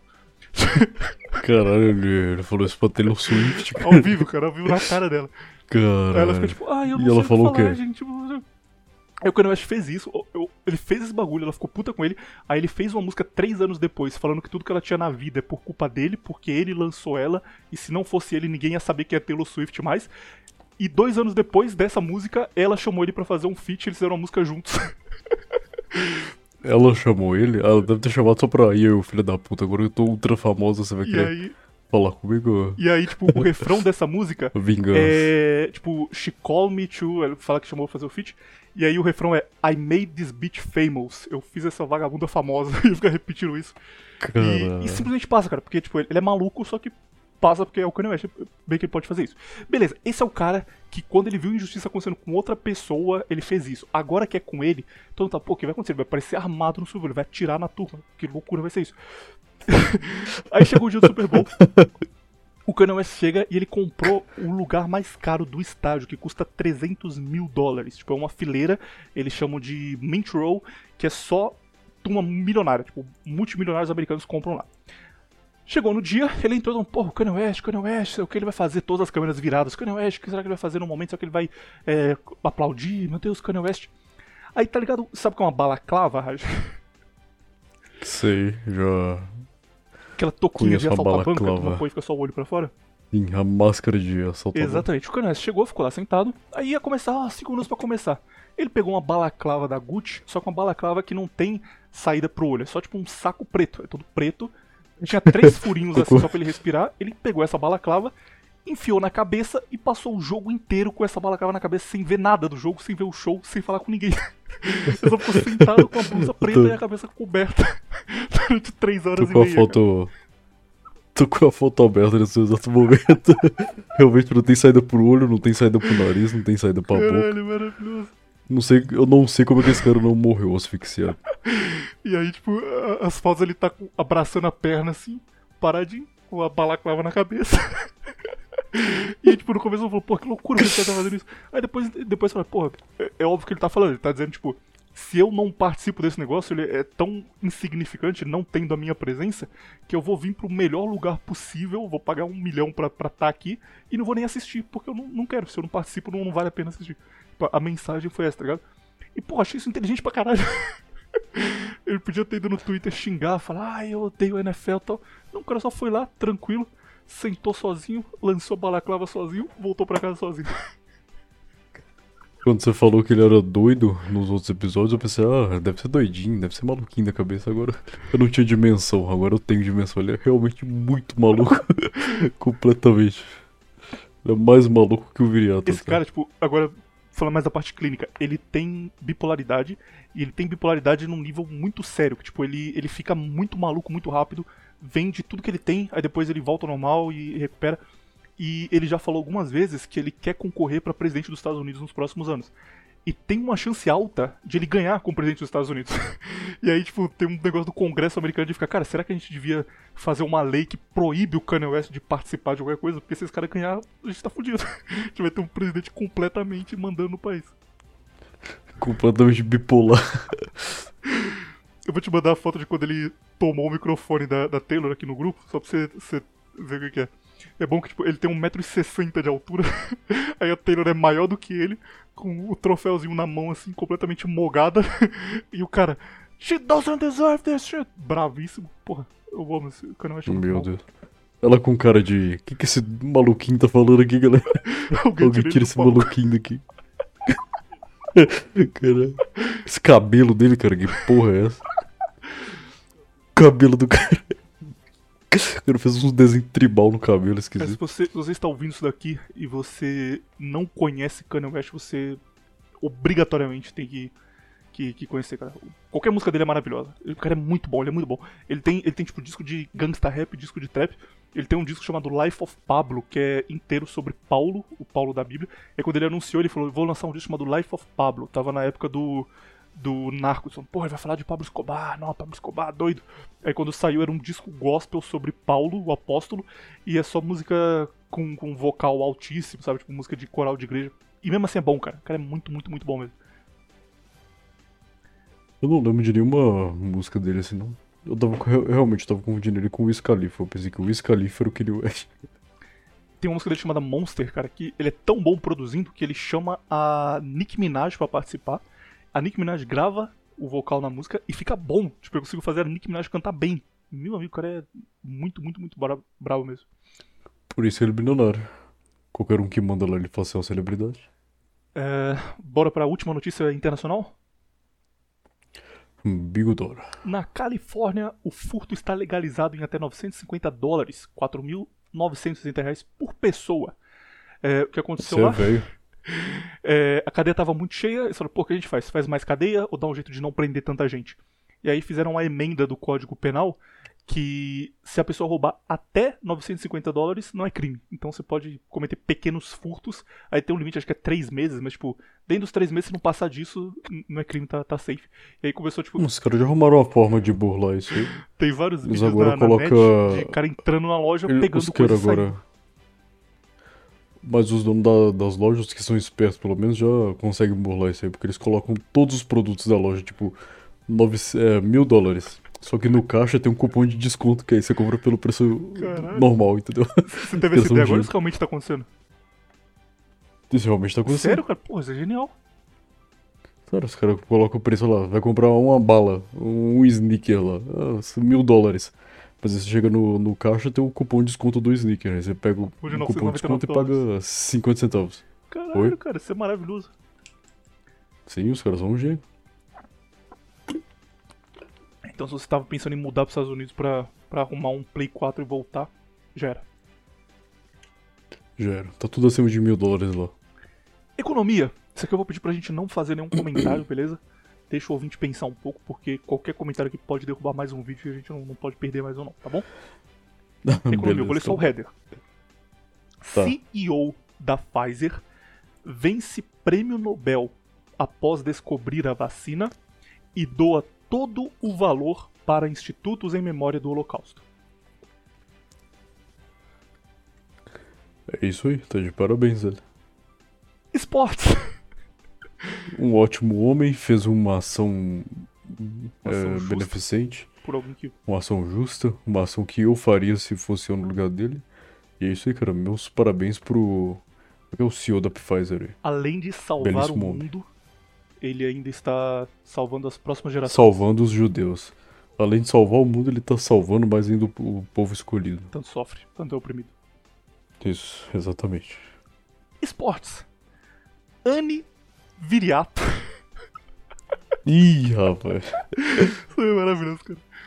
Anne Viriato se torna a primeira trans do, do MMA brasileiro. Era um lutador, e aí ele tomava um pau foda, tipo, ele tá 08 na, na luta. E aí virou trans agora e vai, vai lutar com garotas. E, pô, não vejo isso acontecer que vai ser só doideira, cara. Primeiro, gostei já de ter homenageado o Viriato. E agora, espancar turma. Literalmente uma ouvinte, né? Literalmente um ouvinte, uma, ou uma, uma ouvinte. Porra, você. Quando. a- as primeiras lutas agora vão ser contra homens. Tipo, não vai ter. Não vai ter luta contra mulheres, só que luta abaixo do peso. Tipo, ele vai lutar com 80 quilos contra os caras que tem 65, pra ficar mais balanceado. Meu amigo. Mas em breve vai começar. Vai começar a espancar a mulher e vai ser maravilhoso isso. Tá liberado bater em mulher se você for trans. Obviamente, eu, eu abri aqui notícias. Você, acha que luta, você acha que luta kickboxing, luta um esporte de brabo? Não. Mulher trans quebra barreiras e consegue faixa preta de jiu-jitsu. Porque eu não estou surpreso, hein? Ah, meu Deus do céu. Tinha que ser o quê? Mulher trans, né, cara? Ai, ai, ai, esse é a cara do jiu-jiteiro médico. Cara de mulher trans. Temos Super Bowl, mas pô, Super Bowl a gente já falou demais, já deixa pra lá. Só pra turma já, já, já sabia o que aconteceu. Os Ba- Só me fala uma coisa, seu time venceu a última partida? O Cowboys? O Cowboys tá eliminado faz, É. faz dois meses. grandíssimo time que você torce, hein? Mas ano que vem a gente ganha, cara. Ano que vem é nosso. Tudo... Cara, eu acho que é você que dá, dá má sorte. O pior que realmente. Começou a torcer pro Cruzeiro, o Cruzeiro só foi decaindo. Começou a torcer pro Cowboys e os caras foram, foram eliminados. Você é pé frio pra Eu comecei a caralho, torcer pro Dallas. Mavericks, que é um time de basquete, no ano que eles tinham acabado de ser campeões. Eu falei, porra, esse time aqui ele vai ganhar direto. Eles tinham tipo, um jogador muito bom, que era o Dirk Nowitzki, com futuro. Eu falei, cara, eu peguei só o melhor time que acabou de ser campeão. E, e eles ficaram, tipo, 10 anos sem passar de fase depois disso. Tá? Mundial, porra, Palmeiras vai ganhar tudo, cara, é tudo nosso. Viva o Verdão, Palmeiras perde também. Foi lá, você torcer pro Verdão, perdeu. Meu amigo. Começar a fazer o oposto, vou torcer pros times que eu, que eu não quero que ganhe. Falar, sou galo, Exato. viva o galo. Ó, aí não. Aí você vai arrumar uma baita uma encrenca. Tem mais alguma coisa de esportes? Acabou, só tem duas notícias de esporte, cara. Tristeza. Não vejo esporte, então. O UFC teve luta do UFC, o Adesanya seguiu com o título mundial, isso é relevante ou, ou não? Já era esperado de ir pra lá? Ele lutou contra quem? Pô, aí você tá Hum. perguntando demais, né? Como no UFC? Vou descobrir aqui agora, peraí. Ultimamente não. Ultimamente não tá tendo muito cara nível alto assim, não. O Adesanya lutou contra o Robert Whittaker. Whittaker, não sei qual a pronúncia. Ah, o Whittaker. É o Whittaker. Ah, o Whittaker. é, tipo, ele é bom, mas ele não é do nível do O Adesanya, cara tá né? Então, 22-1, é. tá maluco, cara. É muito brabo. O Whittaker é bom, mas não. Não aguentou o Adesanya mesmo, não. Já, já era esperado, então. As últimas notícias só. Assim como Anderson Silva no auge, Adesanya não tem mais desafios no peso médio. Isso é verdade, não tem Não mesmo. tem um borrachinho, como assim? Ele, o Borrachinha foi literalmente carcado pelo O Adesanya. borrachinho tá se preparando pra voltar, cara. Eu acredito que você Ah, cara, mas o Borrachinha ele é, ele é low IQ, cara. Ele é muito low IQ, low IQ. Porque ele poderia ter ganhado aquela luta, tipo assim, menos no primeiro round, tá ligado? Seria muito fácil, porque o Adesanya, ele literalmente não sabe lutar no chão. O Adesanya nunca lutou jiu-jitsu na vida dele. E o Borrachinha, ele é faixa preta de jiu-jitsu. Só que o, o low IQ do Borrachinha, ele tentou ganhar no jogo do Adesanya, tá ligado? Luta no alto, luta de longe, pernada, soco. Perdeu, foi carcado no final. Low IQ, burro, simplesmente. Dava pra ter dado um mata-leão nesse, nesse cara horrível aí. Em, em 30 segundos ele simplesmente não fez e perdeu. Burro pra caralho. No final ainda tomou uma carcada de 4. Quando você pesquisa o borracha no. Google Imagens, vê, o shape dele e pesquisa o Adesanya, não é Não, ele é gigantesco, que ele cara. tenha perdido. É por isso que eu tô falando que ele é low IQ, cara. É gigantesco, shapeadaço e conseguiu perder pra essa bicha magrela aí. Cara, a Adesanya parece um, um cara que você vê na rua. Não, e ele não é só. Ele não é nem só questão de shape, não, cara. É questão que, tipo assim, o borrachinha ele é muito bom. Extremamente bom. Só que ele é burro, cara. Tipo, ele tentou jogar o joguinho do cara e se fudeu. Low IQ, era só finalizar a luta em 10 segundos Ah, com, não. com jiu-jitsu. Não fez. Tava vendo as fotos do borracha, então a foto que ele tá com a camisa do Galo. Deixei de torcer pra ele agora. Exatamente, fez, exatamente. E pelo que eu vi, cara, a academia dele não é muito longe da minha casa. Tipo assim, deve dar uns. uns 15 minutos de carro. Se tiver, a gente vai lá, vou descer a porrada nele e falar, sou atleticano, Vai sim. Vai vai sim. aprender. Eu vou te dar várias pernadas, você não vai nem ver o que tá acontecendo. Cara, Tem vídeo dele na TV Galo, o cara é Galo há mu- muito tempo mesmo. Vídeo de 2016, dele treinando camisa do Galo. É, momento Web Movies. Você assistiu algum, algum filme maneiro pra recomendar pra turma? Zero. Zero. Eu tô esperando sair aquele Northman que o Viriato falou. E eu até tenho baixado aqui aquele. é, Valhalla Rising, o. Como é que é o. Soldado. Como é que é? O Guerreiro Mudo. É um filme do Mads Mikkelsen. O nome de Valhalla Rising parece que é filme de herói, mas não tem nada a ver, não. Tipo, é um guerreiro que ele. Valhalla Rising chama Guerreiro Mudo. Ah, Guerreiro Silencioso. Guerreiro Mudo é maravilhoso. Não, é mudo, mudo mesmo, tipo, ele não fala não. Guerreiro Silencioso, achei. É, silencioso, é, mas é porque ele é mudo. Mas é um filme de um, de um cara que ele foi capturado por uns vikings e.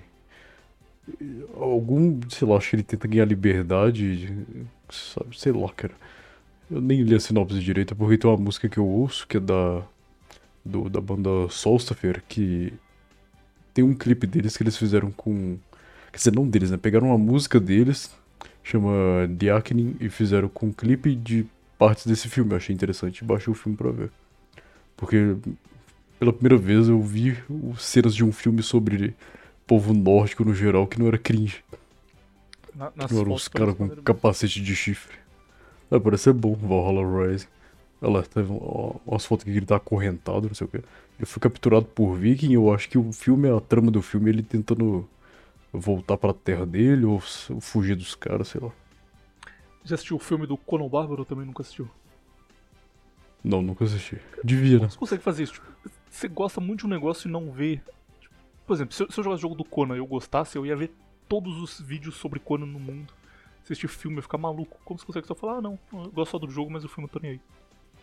Cara, eu gosto do jogo, mas tipo assim, pra você jogar o jogo, você não precisa da história, tá Mas, ligado? pô, eu já vi o anime do O Street jogo- Fighter. cara. Só pra. pra- Hum, só tipo, pra- eu não sei nada da, da lore do jogo em si. Eu acho bem desinteressante. Maluco. Ah, então, terminamos. Ah, não, tem uma coisa importante de web movies que só. só engraçado mesmo. É, a DC, a concorrente da Marvel, ela anunciou na última semana que os números estão preocupantes em vendas de quadrinhos. A DC ela foi adquirida pela Warner, então a Warner usa os personagens, a, a propriedade intelectual, para fazer filme, fazer série, isso dá muito dinheiro. Só que quadrinho mesmo não vende. Tipo, eles estão na, na mesma fase que aconteceu com a Marvel nos anos 90, que o Wolverine vendia muito, porque o Wolverine era. a moçada gostava, só que nenhum personagem vendia. Então eles começaram a colocar o Wolverine na capa de tudo que é coisa só pra vender e tipo, o Wolverine fazer uma participação mínima. E aconteceu agora um negócio parecido com a DC porque dos 50 é, títulos mais vendidos no ano passado, em 2021, só dois deles não tem o Batman é, envolvido. Então todos são Batman, alguma versão de Batman, ou Liga da Justiça, que o Batman participa também. Só dois não tem ele, um é da Mulher Maravilha um do Super-Homem. Então eles estão tentando desesperadamente conseguir sair disso, porque se você só tem um personagem que, que faz sucesso, logo logo sua, sua empresa tá indo cada vez mais fundo, você não consegue sair disso. E. Enfim, só, só interessante mesmo. E aí eu tava vendo essa notícia pra colocar aqui. Por que que eles ligam pra isso? Por que que eles ligam pra isso? Eles estão ganhando dinheiro com outras coisas, sabe? Em algum Foda-se, momento o Batman quadrinho. vai parar de vender e você não tem outras coisas que vendam também. Ah, aí é um problema. E, tipo, eu li essa notícia no, no site do Omelete, e aí tinha essa notícia assim, ah, o que a DC precisa fazer pra, pra retomar as suas vendas. E aí você acabava de ler, e aí sabe aquelas notícias relacionadas que aparecem embaixo, de sugestão? Sei. A primeira era, O que que tem? Superman bi e Aquaman gay lutam contra desmatamento em nova série da DC. Cara. Ah, por isso que não vende, pô. Olha os meus que os caras fazem. Será que a turma não tá comprando mais, cara, meu amigo? Ah, LeBron Games! Agora, agora é a hora, cara. Ai, coração até acelera. o Brasil da tá no cano, é maravilhoso.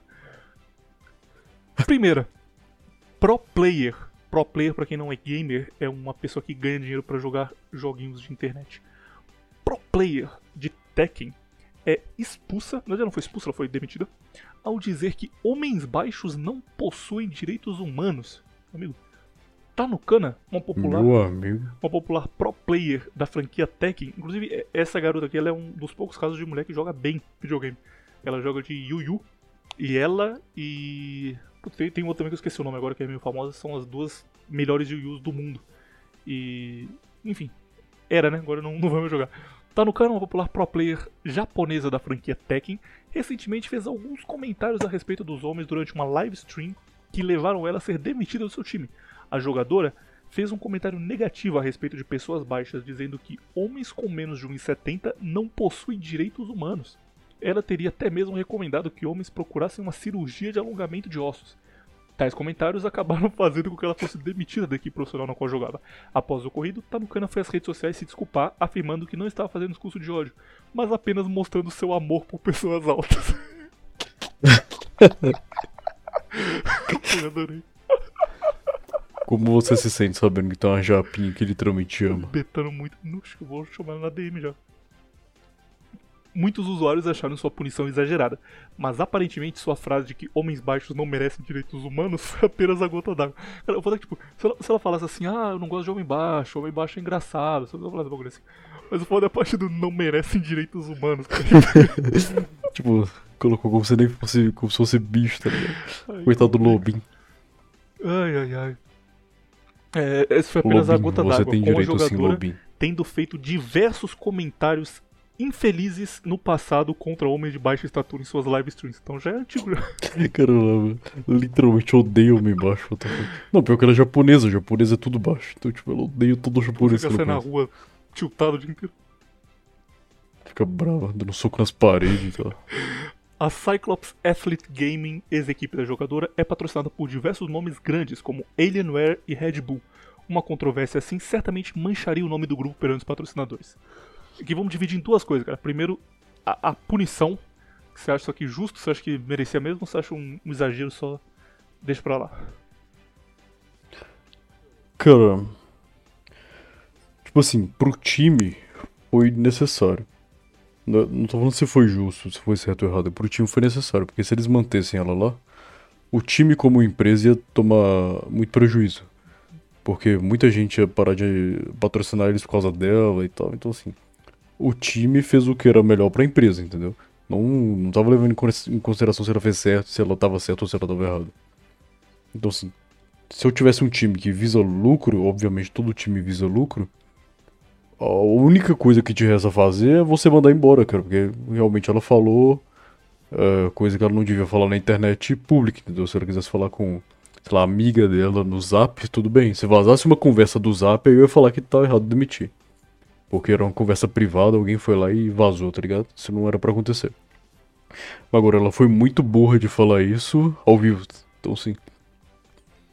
Ela merece pela burrice, não pelo que ela falou, tá entendendo? Tem um negócio que é pior ainda, cara, que é. Tipo, como ela, como ela joga games de luta, que é um, um subnicho muito específico.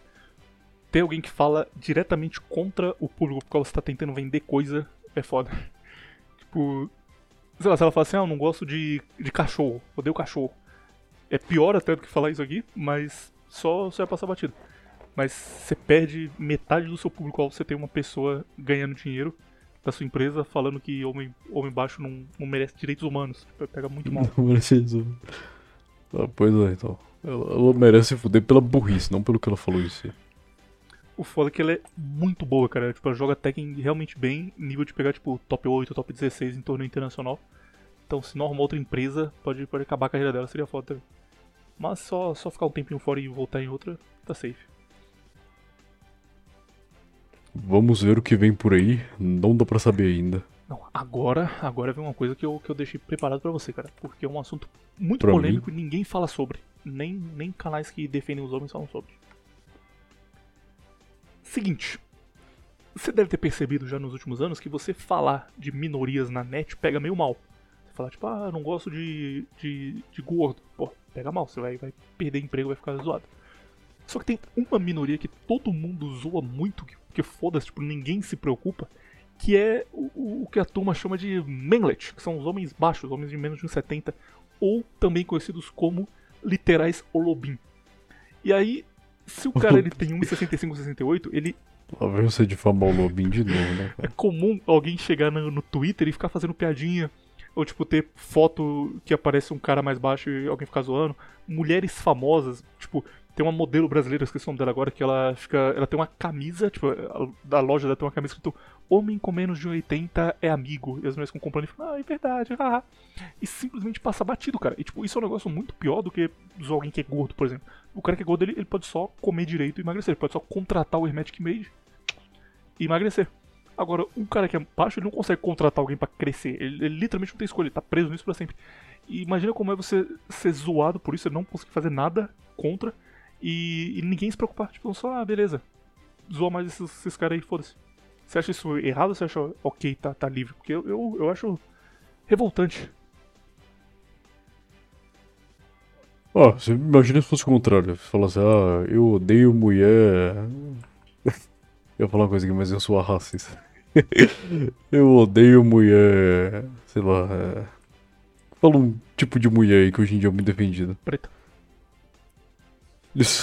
Eu odeio mulher preta, é isso que eu ia falar mesmo. É, eu odeio mulher preta, sabe? Tipo, igual a altura, uma característica. Ser preto, ou ser branco, ou ser asiático, enfim. É uma característica que você não escolhe como pessoa.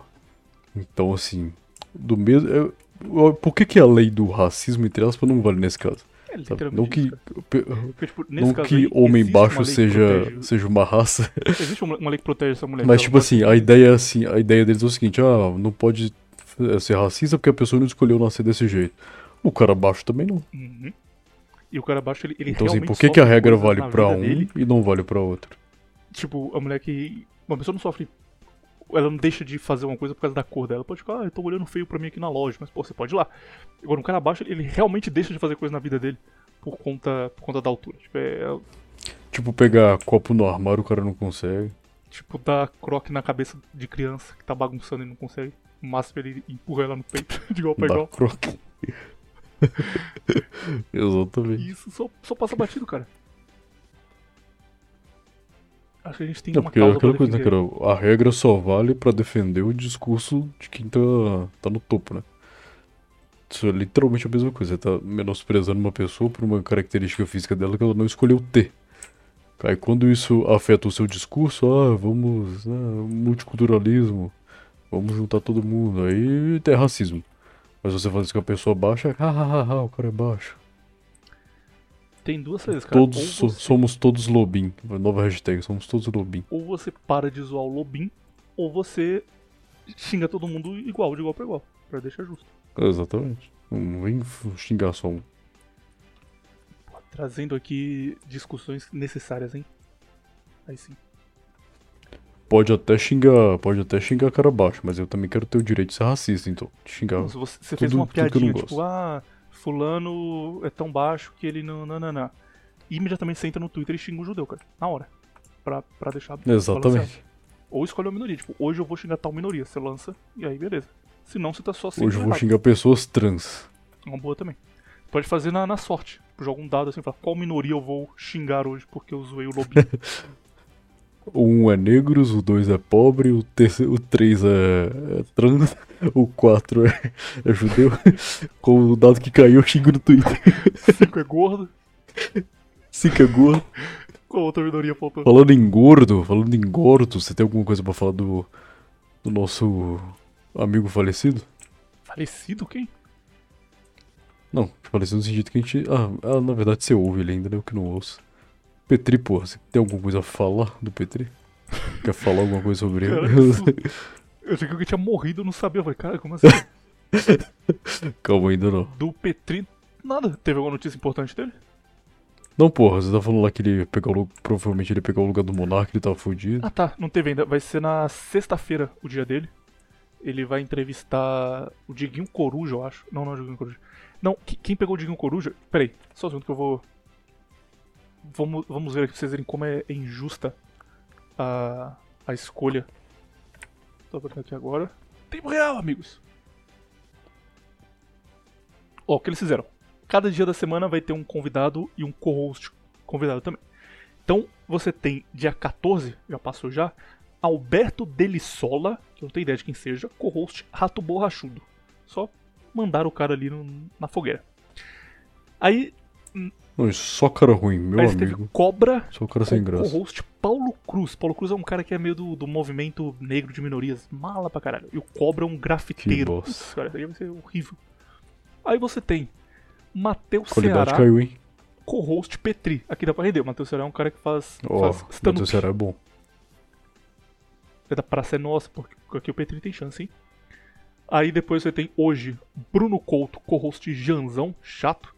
E amanhã, sexta-feira, isso aqui foi tudo feito pro cara ganhar. Sexta-feira, que eu digo que todo mundo vê, Diguinho Coruja, que é só o cara mais engraçado do Brasil, depois do Magal, depois do Bento Ribeiro. Diguinho Coruja, co-host David Jones, cara. Puta, deixaram na mão do David Jones. Só toma aí, cara, faz, faz o básico que você vai ser Puta merda. Esse David Jones é outro que. oh, meu amigo.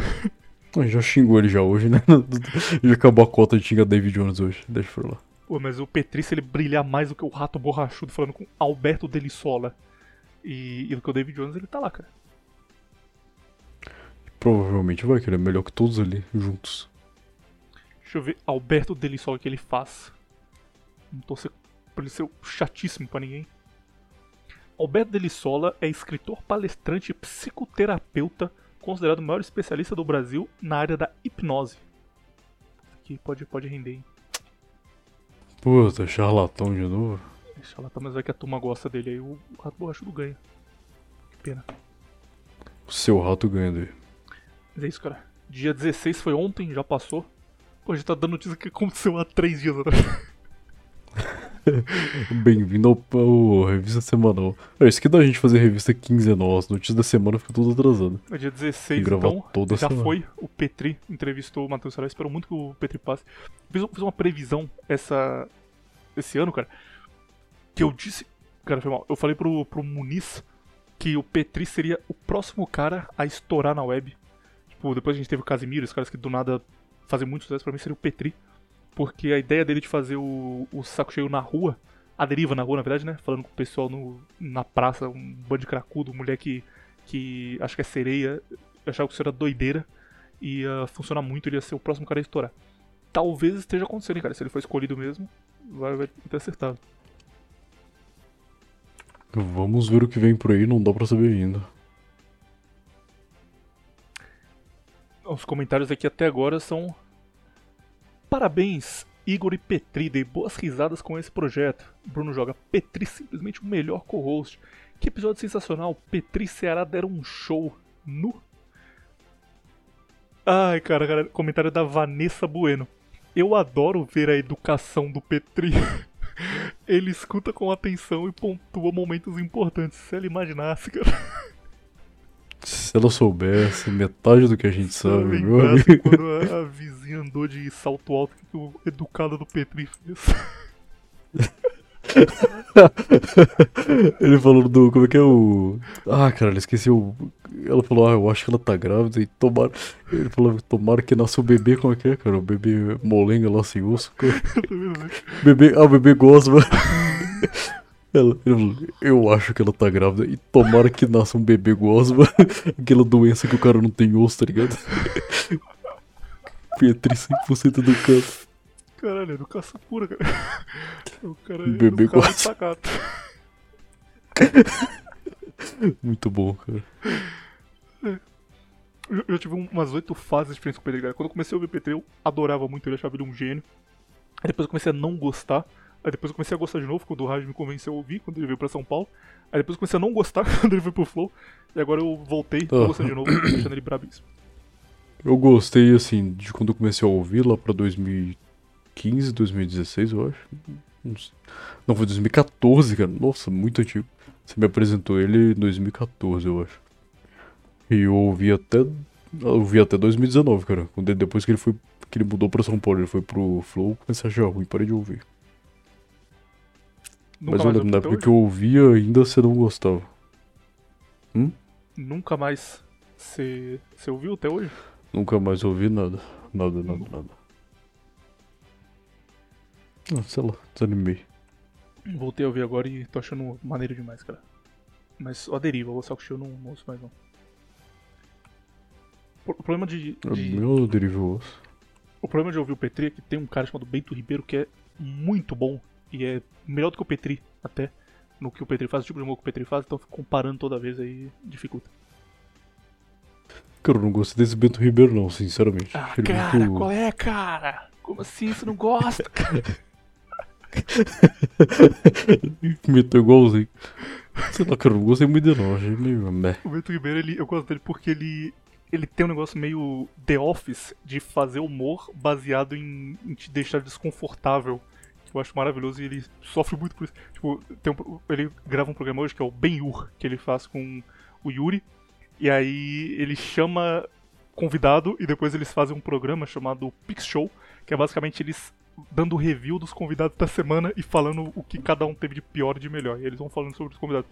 E aí tem, tem um episódio que eles estão conversando, tipo, tinha ido um cara que era amigo do Yuri, e ele fala, ah, meu grande amigo, muito isso dele, aí. fiquei muito feliz de ter recebido ele aqui ontem, um abraço, ele está assistindo agora, muito obrigado mesmo. Aí enquanto o Bento Bento fala, cara, assim, eu acho seus amigos uns merdas, cara. Eu não aguento falar com nenhum deles mais. Aí o cara fica, por que isso, cara? Caras tá ouvindo a gente agora. Eu precisava falar isso ao vivo, assim, pra todo mundo ver. Ao vivo. Eles, ele eles começam a brigar e ele fica tipo. Pô, esses caras que fazem faculdade de cinema, aí você fala, ah, eu não gosto muito de filme de esporte. O cara fala, pô, isso fala muito sobre você. Pô, cara, eu odeio os seus amigos, cara. Eu quero Caralho. espancar eles. Aí o Yuri fala, não, não fala isso, cara, eles estão ouvindo, isso não fala no ar. Aquele episódio, esse o Yuri fica muito, muito puto com ele, cara. Ele sai do programa depois volta de novo. Ele fala que ele vai colocar um áudio sobre o amigo do Yuri.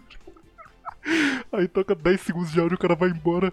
Ele, pô, volta aí, cara, você nem ouviu meu áudio. o cara é completamente macaco também, né? Tadinho. Gosto muito desse humor de autossabotagem que o Magal faz também, tá ligado? Isso é engraçado pra caralho. Tipo, falar que, que tem um pau pequeno, que ele é broxa, essas coisas. Exatamente. Ou contar, Que o pai dele tem um pau robô. contar a história do, do vacilo do do, pau robô é muito bom. do cachorro dele, maravilhoso. Parecendo um dragãozinho chinês. é muito bom, cara. A pior coisa que, que a pandemia fez no mundo foi acabar com, com o podcast dele. Com, com, com o no ovo.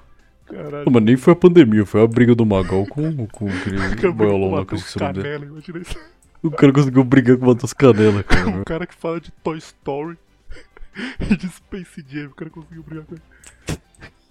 É bom que tinha, eles tinham uma piada que Magal faziam ao longo dos que era tipo, ah, isso aqui vai durar até o Magal brigar com alguém. Aí acabou, verdade, daqui a pouco o Magal É. arruma uma briga. E realmente aconteceu. E foi verdade, aconteceu. Ai, ai. É... Game Vício. Ah, inclusive, rapidão. Magal hoje em dia ele tá gravando com o Bolívia, fazendo um programa de futebol politicamente correto pra caralho. Aí depois que aconteceu no Monark, ele gravou um, um bagulho, um pronunciamento no Instagram, que era ele olhando pra câmera séria e falando: Ô, ô Monark, você tem que entender, cara, que palavras elas têm um impacto muito grande na vida das pessoas. Você tem que pensar antes de falar as coisas, brother. Falei, cara, esse é o Magal, que vagabundo. O cara não vou falar uma coisa mil vezes pior. Não. Mas esse aí foi pronunciamento sério ou ele Não, tava só Ele amando? fica, Tipo, olha, tô vindo aqui de cara limpa porque com isso não se brinca, gente. Pô, que isso, olha o que o cara falou. né? Ai, Ah, ai. não, aí não. É, Cara, o foda é isso, tipo assim, cara, quando ele tá na grande mídia, quando ele tem muita gente vendo ele, ele vira isso, cara, sabe, é, automaticamente, não tem como ele ser out- outra coisa diferente, entendeu?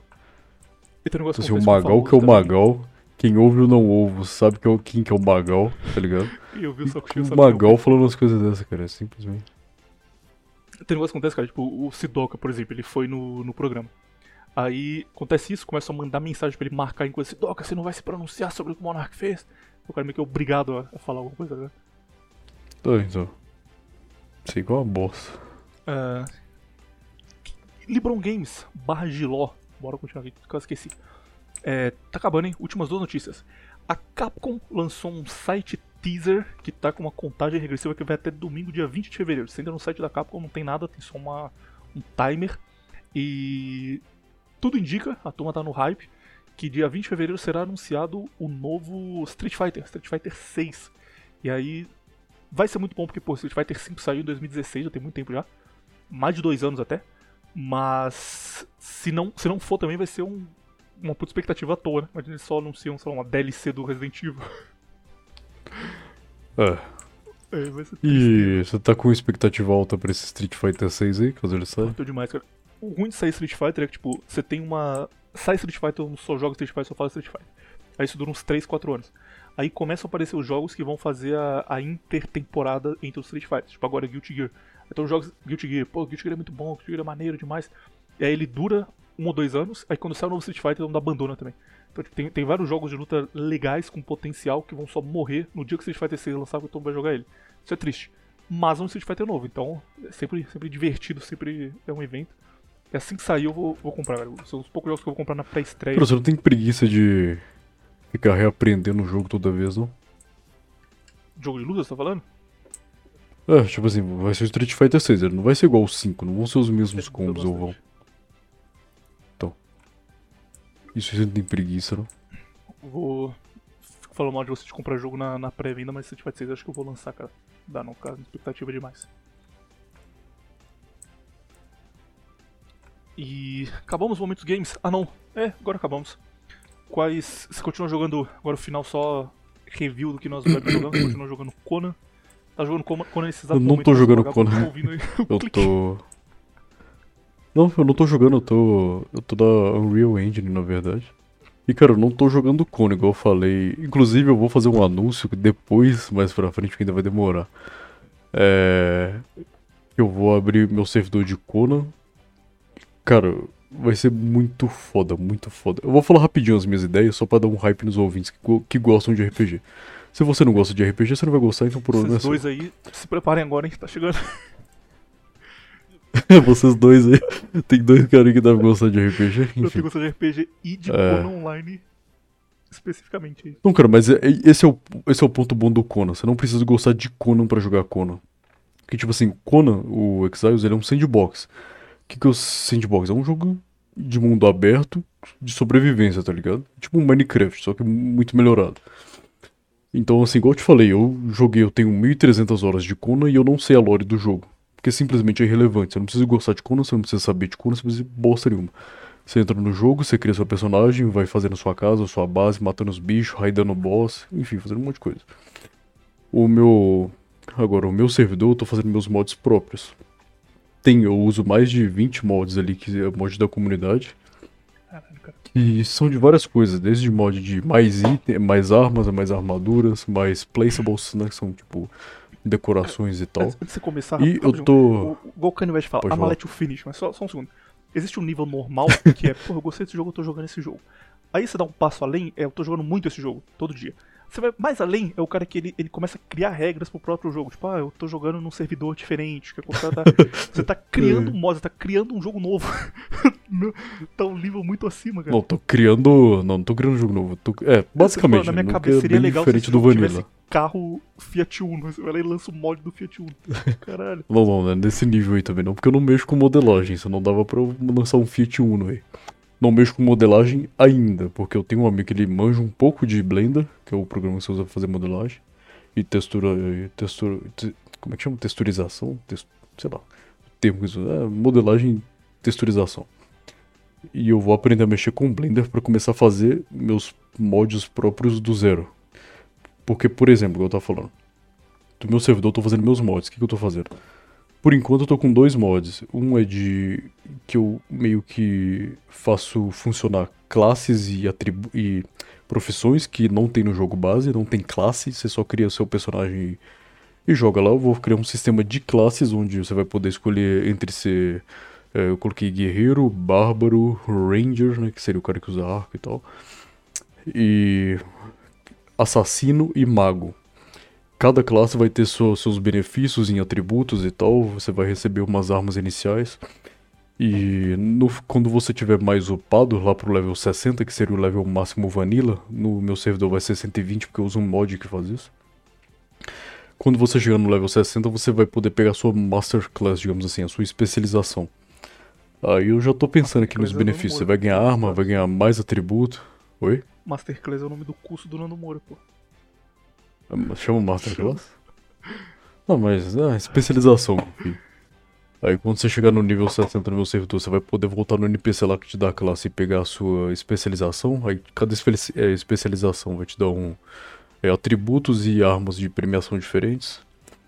Enfim, é, eu tô fazendo uns mods de arma é, custom, né? Tipo, arma que só existe no meu servidor, só existe no meu mod. Porque assim, cara, tem muito mod na comunidade. Como eu te falei, eu uso mais de 20 mods. E só que mod extremamente específico pro que você quer não tem. Então, por exemplo, eu fiz uma arma que ela dá que ela, que ela dá tipo uma queimação no inimigo, ele fica queimando dano por segundo e tal. E não existe mod que faz isso. Não existe um mod que vai te dar uma arma assim com exatos atributos que você quer, entendeu? Então assim, eu posso mexer no balanceamento dessa arma a hora que eu quiser. Se eu quiser, eu posso diminuir o dano que ela dá de queimação, posso aumentar o dano uh, físico dela. Eu posso editar uh, os efeitos que a arma tem. Eu fiz uma arma que ela fica pegando fogo, né? Aquela arma que dá queimação. Então, eu tô fazendo esse esse mod de arma, que são várias armas custom que eu vou colocar para os caras poderem pegar. Tipo assim, eu tava falando que eu ia fazer modo RPG, eu ia falar o seguinte, é, eu, o jogo, o RPG que eu mais joguei na minha vida foi WoW, é, World of Warcraft. Eu vou fazer um esquema parecido com o WoW. A diferença, tipo assim, de ter spot pro seu upar de ter boss global, inclusive no o boss global, são os bichos que vão dropar essas armas custom com um drop rate extremamente baixo e raro, porque as armas são bem OP. Então assim, quem conseguir a arma vai ser o cara mais sortudo do servidor, porque vai ser bem difícil, não vai ser fácil.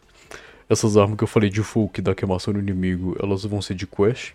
Você vai fazer a quest de matar um dragão lá específico e junta, tipo, meio Monster Hunter, sabe? Vai ter que juntar um.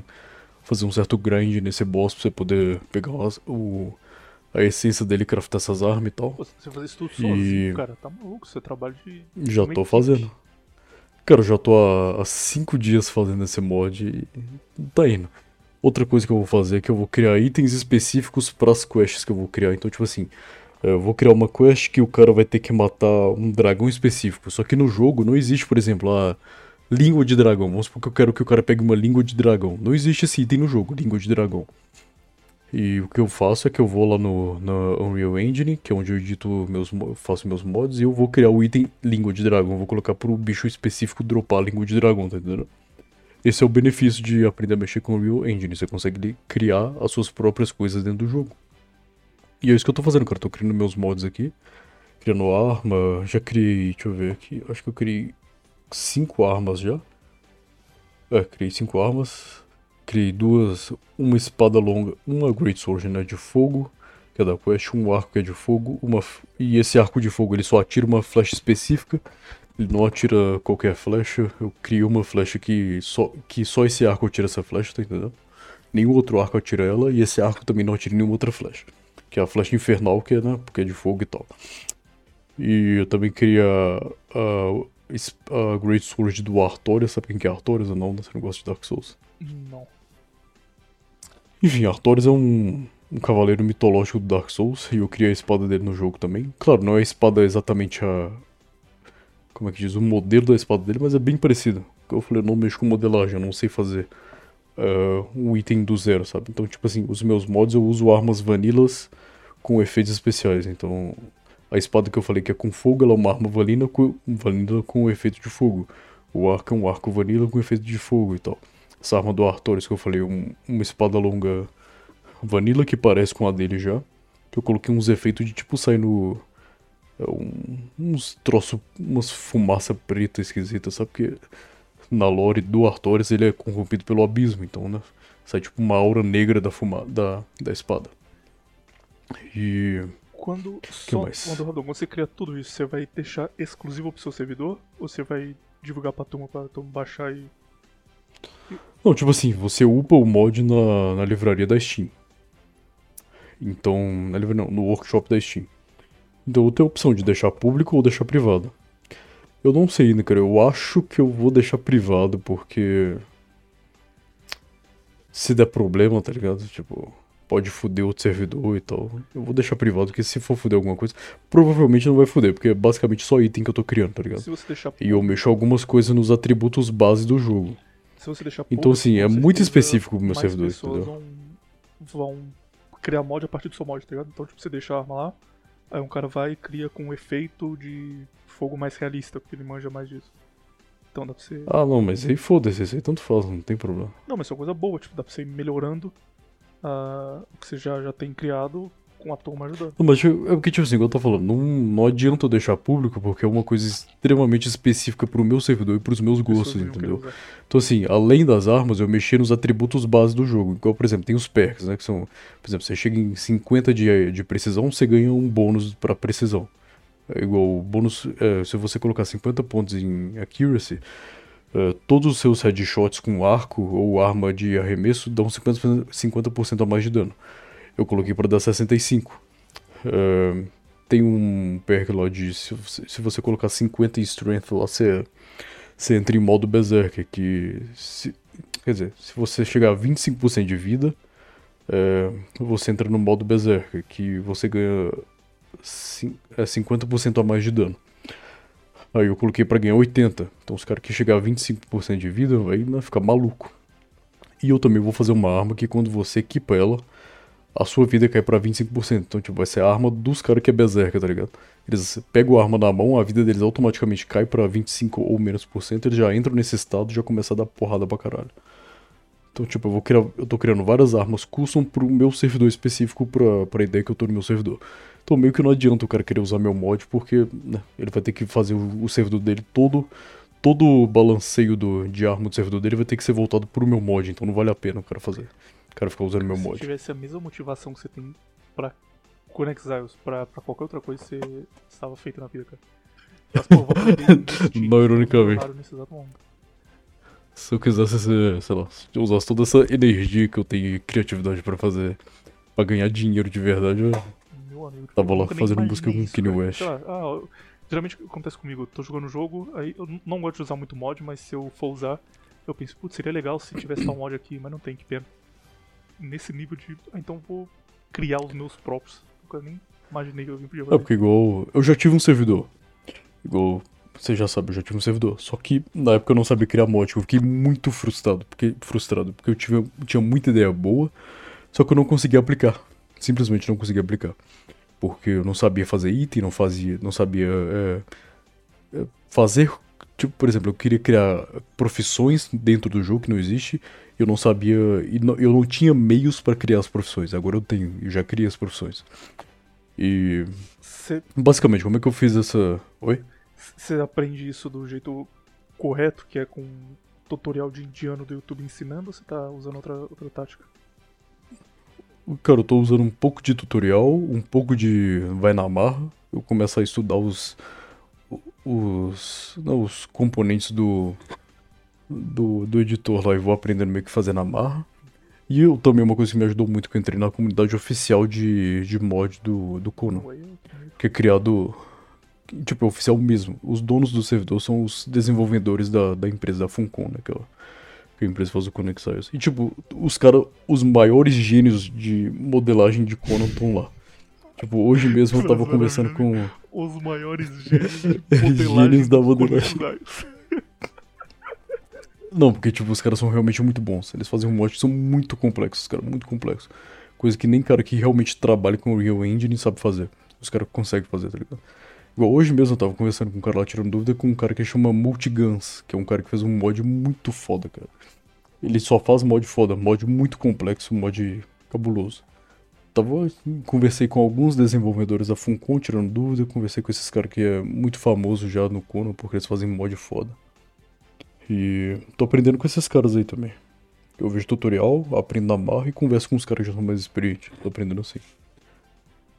Quando tiver pronto isso, a turma vai poder participar? Como funciona? Vai ser. Vai, isso que eu ia falar. Vai demorar um pouco, porque eu, como eu falei, eu tô criando meus próprios mods, é difícil, não é fácil. É muito complexo, tem que ficar testando toda hora, tem que ficar renderizando o mod toda hora, testando o servidor, dá bug, você tem que ir lá descobrir que porra que tá dando bug. E arrumar a porra do bug, sabe? Então, tipo assim, é demorado, cara. Não é fácil, não é rápido, não é, não é simples. Eu acho que vai pro servidor sair. De fato, assim, pro pessoal já poder jogar, acho que um mês e meio, talvez. Pô, tá louco, você falou demorar, Porque... acho que ia ser dois anos. Não, aí também não, porra. Mas um mês e meio fazendo um servidor é muita coisa, caralho. É, você Porque... vai fazer isso meio como um trabalho todo dia. É, então. Porque também, depois que eu terminar de editar os itens, todos os itens que eu quero ter no servidor, eu tenho que scriptar o servidor. Tipo, quando você abre o servidor, o mapa vem vanilla, não tem nada no mapa. Então, tipo assim, eu vou ter que criar os NPCs que dão profissões, vou ter que scriptar cada NPC que dá profissão. Então, assim, é uma linha de. Uma linha de scripting muito grande e complexa que você tem que editar em cada NPC para fazer cada coisa específica. Vou ter que editar um NPC que conversa com o cara, que dá o item, que vai ver as condições. Por exemplo, se o cara tem uma profissão, ele não vai poder pegar outra. Ele vai ter que abandonar a profissão antiga dele para pegar outra, tá entendendo? E como é que eu vou fazer isso? Eu tenho que. Se isso estiver aberto pro público e alguém fizer um, um comentário mongol, sei lá, o cara entrar e falar assim: Ah, o, o NPC tal é muito baixo, não gostei, sabe alguma coisa? ah, sei, foda-se. Eu não ligo, não. Não, não fico chutado, não. Entrar então, tá tipo assim, cana, tá ligado? Eu... Falar, ah, ele tem menos de 60 ao dia.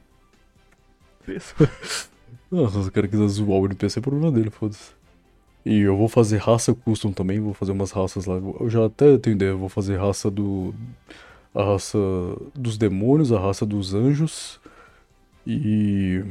sei lá, mais algumas outras raças aí. Vou fazer anão também, vai ter anão, se o cara quiser jogar de anão. A do Demônios dos do Anjo vai ficar muito da hora, cara. Já viu o que, que eu vou usar pra fazer cada raça, ela vai ficar muito top. E eu tava falando, para scriptar NPC, cara, é muito complexo. Meu amigo, não, não Como é é? acaba a lista. Não, não acaba, é muita coisa que eu vou fazer. Por isso, por isso vai demorar um mês e meio pro servidor ficar pronto. Normalmente, cara, você compra a host ali e abre o servidor, já tá jogando. O Conan já tá pronto. Você não tem que fazer nada. Só que a partir do momento que você quer fazer sistemas únicos pro seu servidor que não tem. Que não existe na internet, ou não existe um sistema de profissões do jeito que eu quero. Eu tô criando agora, entendeu? Então assim, eu tenho que criar do zero. Demora, é complexo. É difícil. Não, e eu tô chutando. Eu tô chutando baixo. Eu tô chutando que eu vou demorar um mês e meio, talvez demore mais, entendeu? Porque eu vou tendo ideia e vou crescer, acrescentando no servidor. Igual eu falei. Vamos supor que eu fiz um NPC lá que dá profissão. Aí o cara quer trocar de profissão. Eu vou fazer um script lá que o cara tem que se esperar pelo menos 48 horas. Até também não ficar essa putaria do cara troca de profissão toda hora, porque a profissão vai ser muito importante. A profissão vai meio que decidir os rumos do servidor. Porque vai ter a profissão de caçador, que é o cara que coleta pele animal e carne. E vai ter a profissão dos coletores, que é o cara que coleta recursos tipo madeira, minério e tal, pedra e etc. E dos, dos herbalistas, que são os caras que coletam ervas, plantas e tal. E como funciona? O servidor tem um slider lá que se edita quanto que você quer que seja o harvest do servidor. Se você colocar o harvest em 100%, vai ser o jogo vanilla. Vamos supor, você tá com a picareta de ferro, que é a picareta mais básica assim. Você bate numa pedra, você coleta 15 de pedra. Isso 100%. Mas eu posso abaixar isso, eu posso colocar 0.3 fica 30%. O cara bate com a picareta de pedra vanilla, picareta normal do jogo. Ele vai coletar, vai coletar duas pedras, uma pedra, três isso. pedras. E tipo assim, é, mas calma. Essa limitação é proposital. O cara, pra ele conseguir coletar muita pedra, muito recurso, ele vai ter que ser coletor. O que, que eu fiz? Eu criei ferramentas novas com, com atributos editados pra funcionar só pro coletor. Então assim, pro cara ter acesso a essa picareta que coleta recurso como se fosse 100% vanilla, ele vai ter que ser da profissão coletor, entendeu? Então assim, o cara vai com a picaretinha dele normal, o cara é caçador. Ele não tem acesso à picareta editada, a picareta do meu mod, que coleta os recursos normais. Então ele vai lá com a picareta dele, vai pegar uma pedra, duas pedras. O que que isso, que acontece? Ele vai ter que caçar alguém da profissão coletor pra pegar pra ele, entendeu? Se ele quiser fazer uma casa, ele vai precisar de 3 mil pedra e, sei lá, mil madeira. O cara não vai ficar pegando isso de um em um, de dois em dois. Ele vai procurar um coletor que bate lá e pega 30, entendeu? 30 de uma vez, 30, 30, 30. Em 5 minutos o cara já pegou 3 mil, entendeu? Interação entre os players automaticamente, né? Exatamente, isso aqui. Porque, tipo, no meu servidor antigo, o que acontecia? Os caras se fechavam em clã, sei lá, e os- todo mundo tinha tudo, entendeu? Não tinha graça, todo mundo tinha tudo. Não tinha interação entre as, as pessoas, entendeu? Os caras só interagiam quando brigavam. Isso era meio sem graça, eu não gosto disso. Aí eu tô criando um sistema de profissão justamente pra um ficar mais dependente do outro. Até pra também não ficar aquela coisa de PVP banal generalizado. Você vê um cara na rua ali, você vai dar uma flechada nele só pra matar o cara porque foda-se, entendeu? Então assim, você vai precisar ter amizade dentro do servidor, entendeu? Principalmente se você não tiver um clã. Agora, se tiver um clã, tudo bem. Você... Mas é muito difícil, entendeu? Não é todo mundo tem que entra no servidor com cinco negros que vai ter acesso a tudo. E isso também criou os caras. Ah, eu sou um caçador e eu conheci um cara ali que ele é coletor. Ah, bora criar um clã? Bora. Os caras criam um clã de caçador-coletor. E eles se ajudam e tal. Aí chega um herbalista e falou: Posso entrar no clã de vocês aí? Pode, entra aí. Aí os caras se juntam, vai fazendo trade com o resto do servidor. E é isso, se junta e uma coisa que eu vou fazer também é boss global. Que vai ser boss que spawna de 12 em 12 horas, com muita vida. Tipo, vai ser bem difícil matar eles. Tipo, não bem difícil, mas vai exigir bastante da pessoa, sabe? Muito recurso. E esses boss globais são custom também, não são do servidor. Quer dizer, não são do Vanilla do Conan. Eles vão dropar esses itens que eu tô criando, entendeu? os boss em si. Não, não, não. Tipo, eu tô falando que o boss não existe naquela área específica. Ah, tá. Mas a modelagem do boss, os ataques, as animações já existem. Ah. É do mod. Eu posso usar do mod. Ah, não. aí Eu tenho que aprender a mexer com modelagem e animação. Não sei fazer isso ainda. Mas eu vou colocar boss em áreas específicas que não existem boss e com loot eh, custom também. loot que eu vou criar. Então ele não vai dropar coisa normal do bicho que já existe no jogo, tá entendendo? Ele vai ter mais vida, eu posso aumentar o tamanho dele, eu posso aumentar é, o dano que ele dá, eu posso colocar pra ele dar 5 vezes mais dano que o bicho normal, entendeu? Então, tipo, eu posso editar tudo, é como se fosse um bicho totalmente novo. Só, digamos que só a skin que é do jogo. Mas todo o resto, loot, é, tamanho, é, dano, vida, tudo eu edito, entendeu? Só a skin que te, é, e as animações que é, que é vanilla. E esses, esses boss globais eles vão dropar, drop rate muito raro.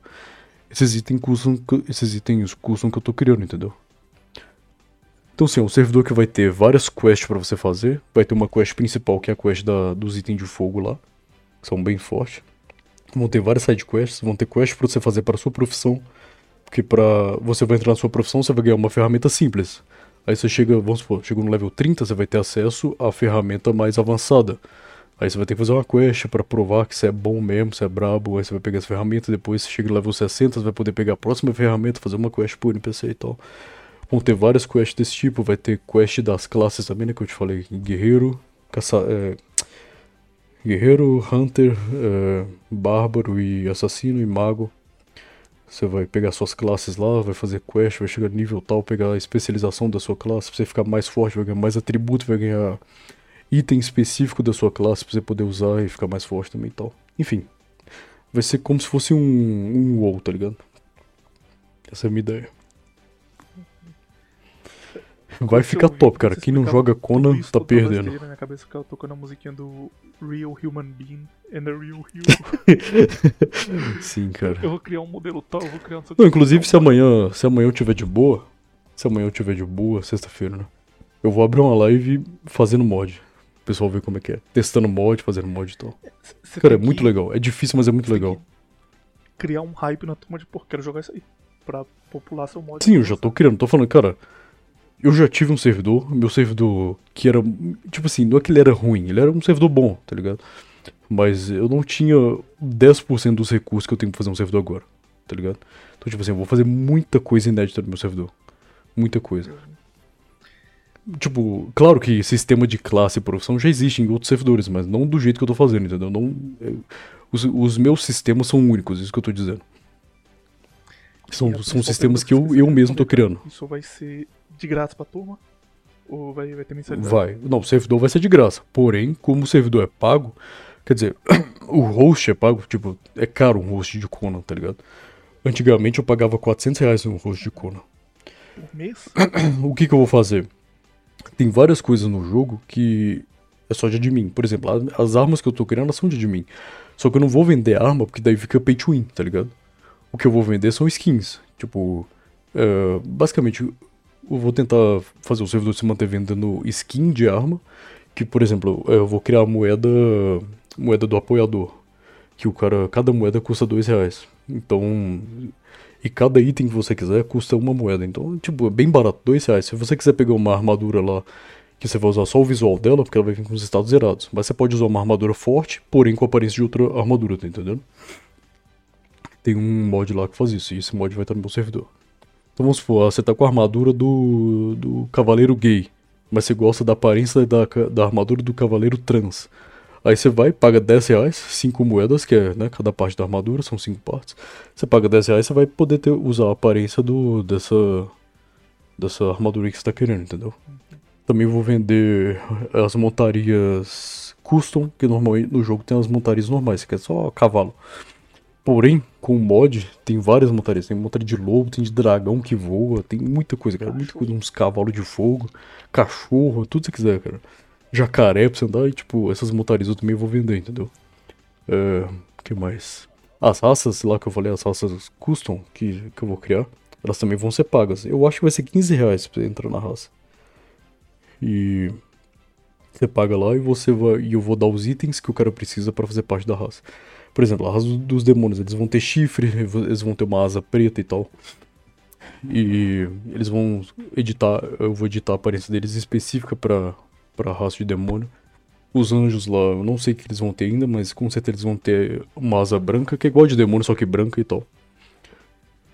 E. Enfim, cara, basicamente isso. Meu servidor vai ter muita coisa única. Só isso. Só isso aí. Vai ter, tipo, muita quest única, muita recompensa única, muita exploração única, que eu gosto muito de jogo de exploração, tá ligado?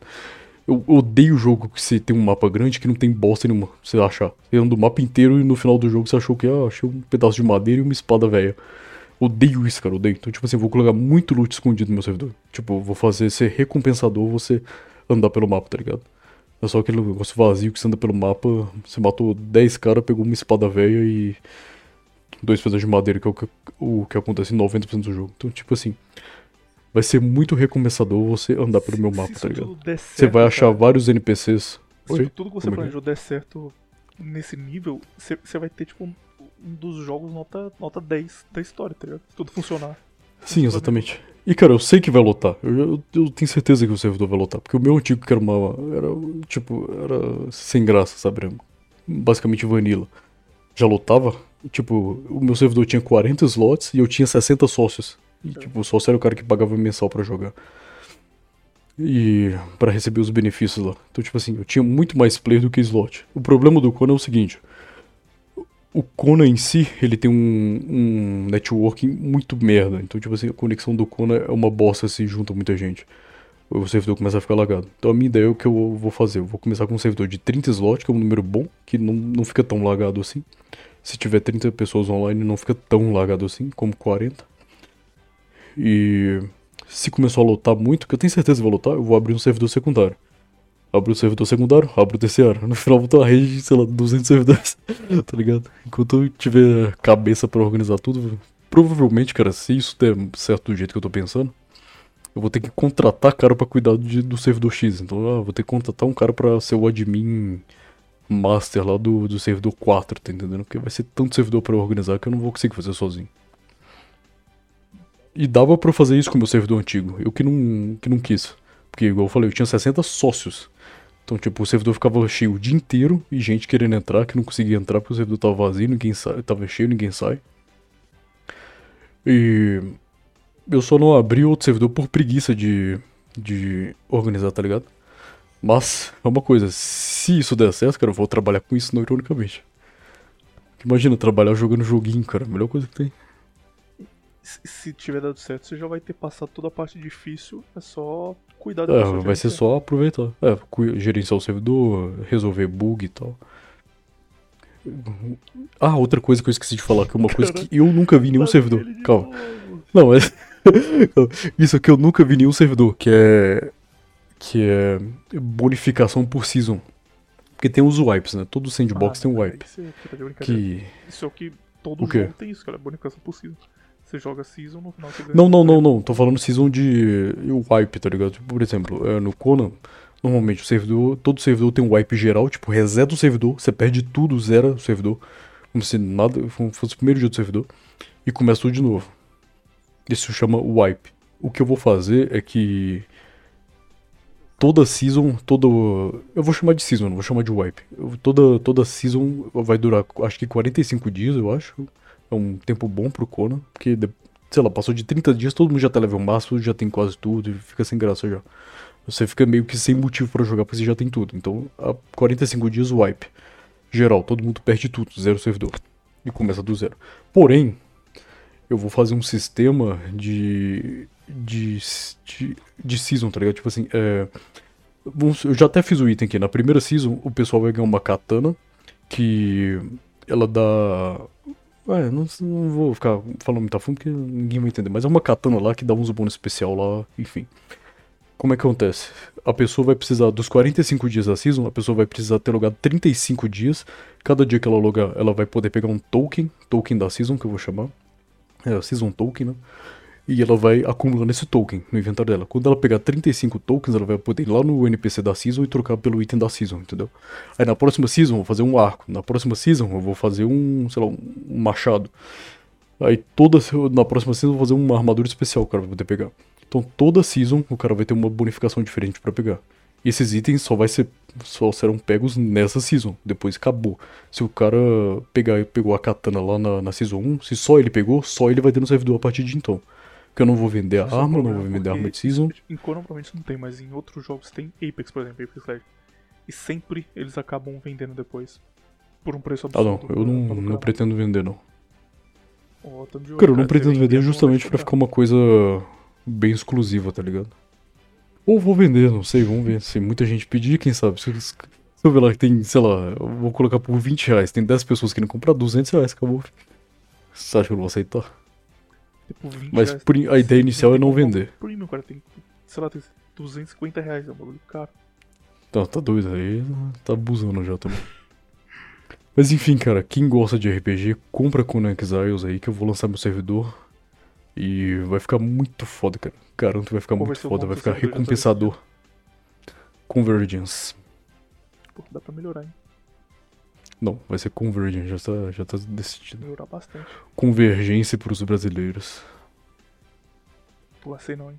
Mas esse nome tem um motivo específico, é porque, igual eu falei, eu fiz a espada do Artorias, eu fiz vários itens que são referência a Diablo, eu fiz, por exemplo, no Diablo tem um Arcanjo Tirael, que é o Arcanjo da Justiça.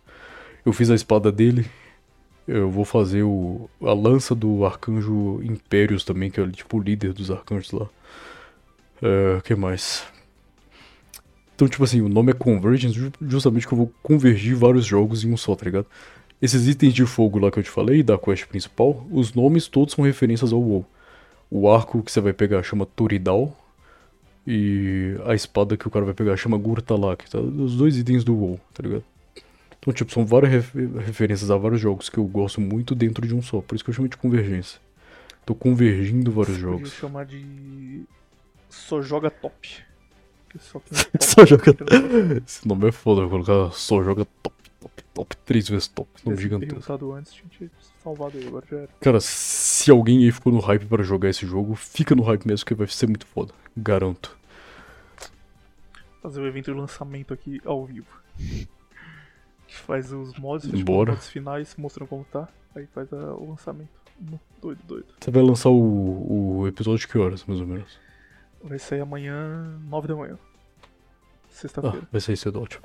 Porque, igual eu falei, eu acho, se tudo der certo, se eu conseguir chegar cedo pra treinar mais cedo, eu vou abrir live fazendo mod, mostrando pro- pessoal como é que edita mod, como é que testa no servidor, o que, que tem que fazer pra dar certo tal. Vai que alguém gosta e começa a fazer também. Criar a comunidade Conexile brasileira. Graças ao Raj. É, brasileiro não tem não, tem a estrangeira. Jogou mais alguma coisa? Creio que não. Não, Você eu não, nem quando eu tô jogando, cara. Tipo, eu só abro. Eu só abro o Conan pra testar. Não tô Quando jogando você abre Conan. o Conan, abre vários Conan. Você abre as ferramentas de mod, mod também? Como assim vários Conan? Tipo, a Steam ela avisa quando alguém começou um jogo. Aparece Rage iniciou Conexiles. Aí passa 10 segundos Rage iniciou Conexiles. Passa 15 segundos Rage iniciou Conexiles. É porque você abre ele várias vezes ou porque é normal isso mesmo? Ah tá, fica aparecendo várias vezes que eu abro o jogo. Seguidas. Ah tá, não, é porque são três coisas. Primeiro, quando eu abro o jogo normal pra testar o mod. Segundo, quando eu abro o DevKit, também conta como Conan Exiles. O DevKit é onde você edita os mods lá da Unreal Engine. E dentro do DevKit tem uma opção lá que você dá play pra você jogar uma simulação do jogo pra você ver como é que tá o seu- os seus mods. Sem você ter que abrir o servidor, entendeu? Abrir o jogo normal. Aí você abre a simulação do jogo que mostra como é que tá tudo. Vamos supor que eu quero ver como é que ficou a aparência do efeito de fogo. Eu só clico lá em play, lá dentro do DevKit, e ele abre uma simulação. Nem carrega o mapa, tipo, é só um, um cenário em branco assim, com seu boneco e o item que você fez. Lá, você abre o menu lá e spawna o item que você fez. É bem rapidinho. Eu, eu acho que toda vez que eu dou play pra testar, dentro do DevKit, dá como se eu estivesse jogando. Acho que é Você isso. tinha ficado maluco, você ficava abrindo e fechando, abrindo e fechando. Na terceira você. Abrir e fechar do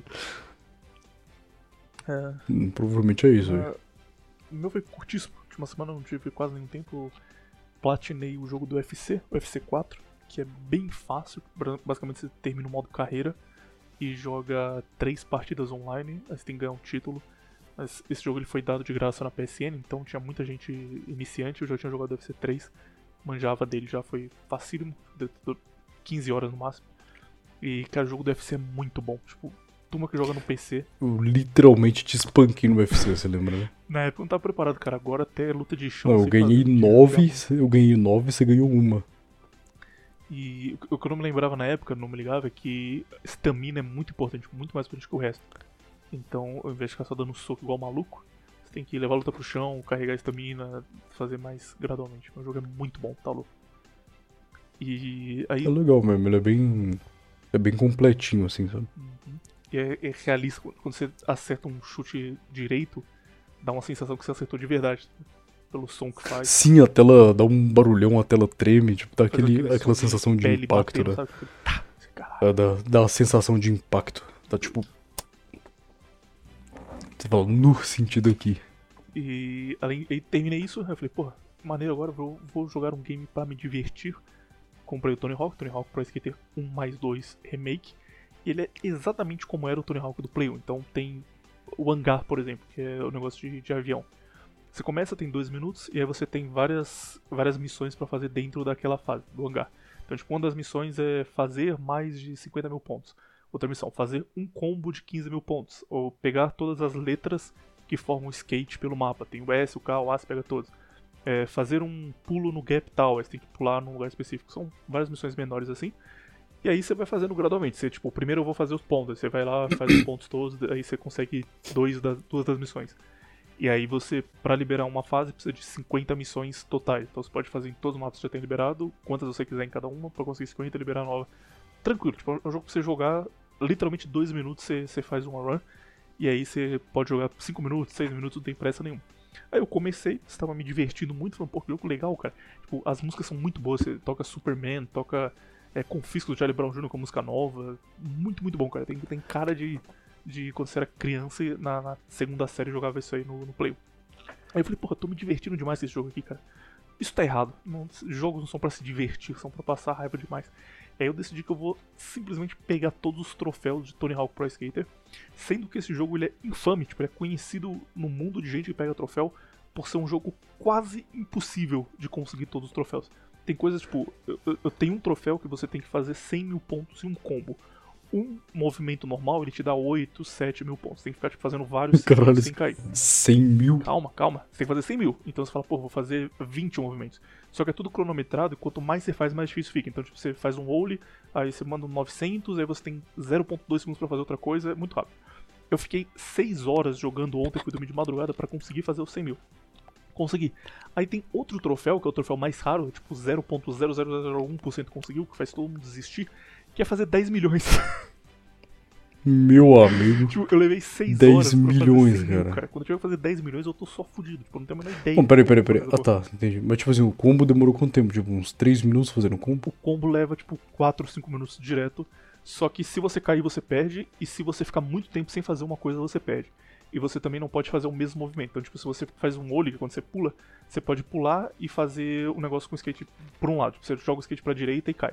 Se você fizer a mesma coisa de novo, o combo acaba. Então você tem que ficar fazendo coisas diferentes. Aí vira tipo um jogo de. eh, Jogo, tipo Guitar Hero, tá ligado? Tem que fazer tudo na ordem certinho. Uhum. E aí eu- eu achei uns, uns vídeos de como fazer esse de, de 10 milhões, só que é basicamente fazer todos os movimentos possíveis no jogo numa ordem exata. E aí, tipo, tem uma lista do como você tem que fazer, e é só, tipo, 36 linhas de cima, bola, tem que ficar olhando e fazendo tudo certinho no, no time exato e não, não cair em nenhum momento. Ah, eu acho que você, vai ter que estar mais motivado do que eu pra abrir um servidor de cura. Bem mais motivado joguei, do que eu. eu joguei, tipo, 3 horas de Tony Hawk, foram as melhores horas da minha semana. Eu Falei, porra, que legal, cara, que diversão, ouvindo músicas pop punk anos 90 e andando pela cidade. E as últimas 15 horas foram só de tristeza e raiva, vontade de quebrar o controle porque o, o meu combo de 100 mil dropou com 97 mil. Tá, tá sendo isso agora. Chegou a acontecer isso aí, dropar com. Aconteceu direto, cara. Tem umas coisas, tipo, como você tem 2 minutos, tem um- umas missões, tipo, é, seja atropelado 5 vezes. Você tem que fazer em 2 minutos. Seja atropelado, o carro fica um, um táxi andando pelo mapa e quando ele te atropela, ele desaparece e você tem que correr atrás dele de novo. Então é 100% de sorte. Você pode só tipo, não achar o táxi nenhuma vez e você não, não consegue terminar. Aí tem um site que eu uso chamado Pass Trophies, que ele, ele dá a nota de dificuldade e o tempo que leva pra você completar. E aí normalmente tem tipo, ah, leva de 30 a 35 horas, leva de 25 a 30 horas, tipo, é uma hora aproximada. Tony Hawk, ele leva de 80 a 340. Meu é- amigo. Vai jogando, cara. Uma hora você consegue. Pode levar dois meses se você tiver sorte. Pode levar dois anos se você tiver um pouco de azar. Mas vou continuar nele, cara. Até o. Vai dar sua sorte aí, né, cara? Se Deus estiver do seu lado aí, você consegue. Tem um jogo. Teve uma época que eu jogava Bullet, Bullet Storm, que é um jogo muito maneiro, muito maneiro mesmo de tiro. Só que simplesmente ninguém jogava esse jogo online. Tipo, ele tinha saído em 2013 e aí ele, ele não vendeu nada. Tentaram fazer um remaster dele pra ver se o remaster salvava, não vendeu nada. Então tinham, tipo, 30 jogadores ativos na PSN no último ano. Tinham 30 pessoas que jogaram o jogo no último ano. E eu precisava de um troféu online que eu precisava jogar com outras 6 pessoas. Então, tipo, o meu dia era ficar no modo online apertando pra buscar e não achava ninguém, achava tipo uma pessoa e saía. Aí de vez quando achava, eu entrava na sala e ficava esperando, tipo, ah, quando aparecer mais quatro, começa o jogo. Aí eu mandava mensagem pro cara, pelo amor de Deus, cara, eu tô um ano tentando não sair da sala, por favor, fica aí, por favor.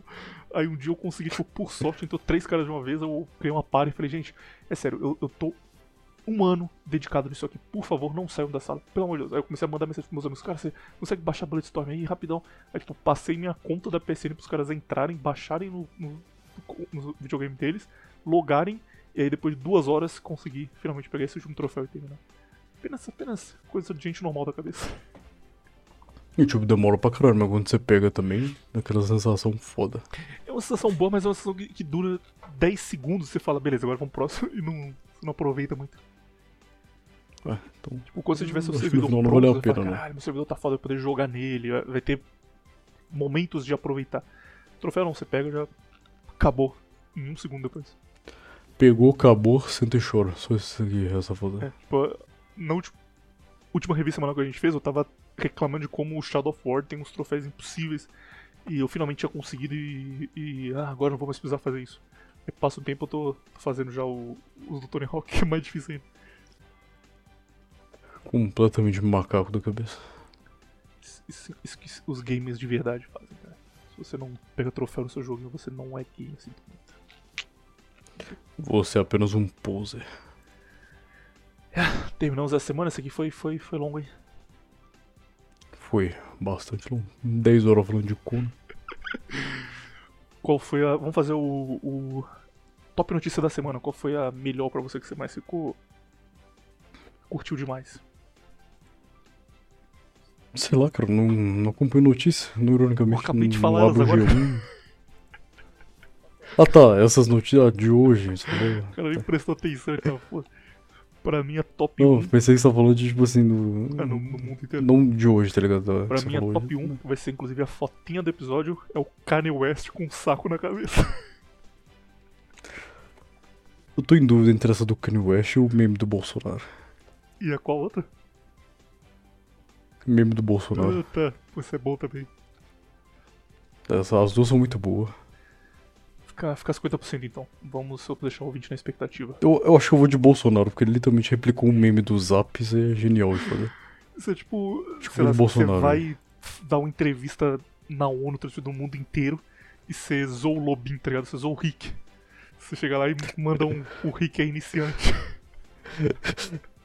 Pelo amor de Deus, aprende a fuder. O Rick é iniciante. só fala isso, ah, Não dei fala sobre o aquecimento global e a situação na Ucrânia. Aí você anda, pelo amor de Deus, gente. O Rick é iniciante. Aprende a fuder. E se você quer Top. perder a teta, e-mail do, Ah, do menino. Aquele técnico era do Barcelona, o Arteta. O e-mail do menino Mercúrio Overload, o cara também só arruma nome difícil, hein? Pô, se ele chamasse Coach Rubens, já pensou? Coach, Coach Marcelo, pronto. O cara lança Mercúrio Overload. O e-mail dele tá aí na descrição, só entrar em contato lá. Digo, bora? Bigodora. Vou literalmente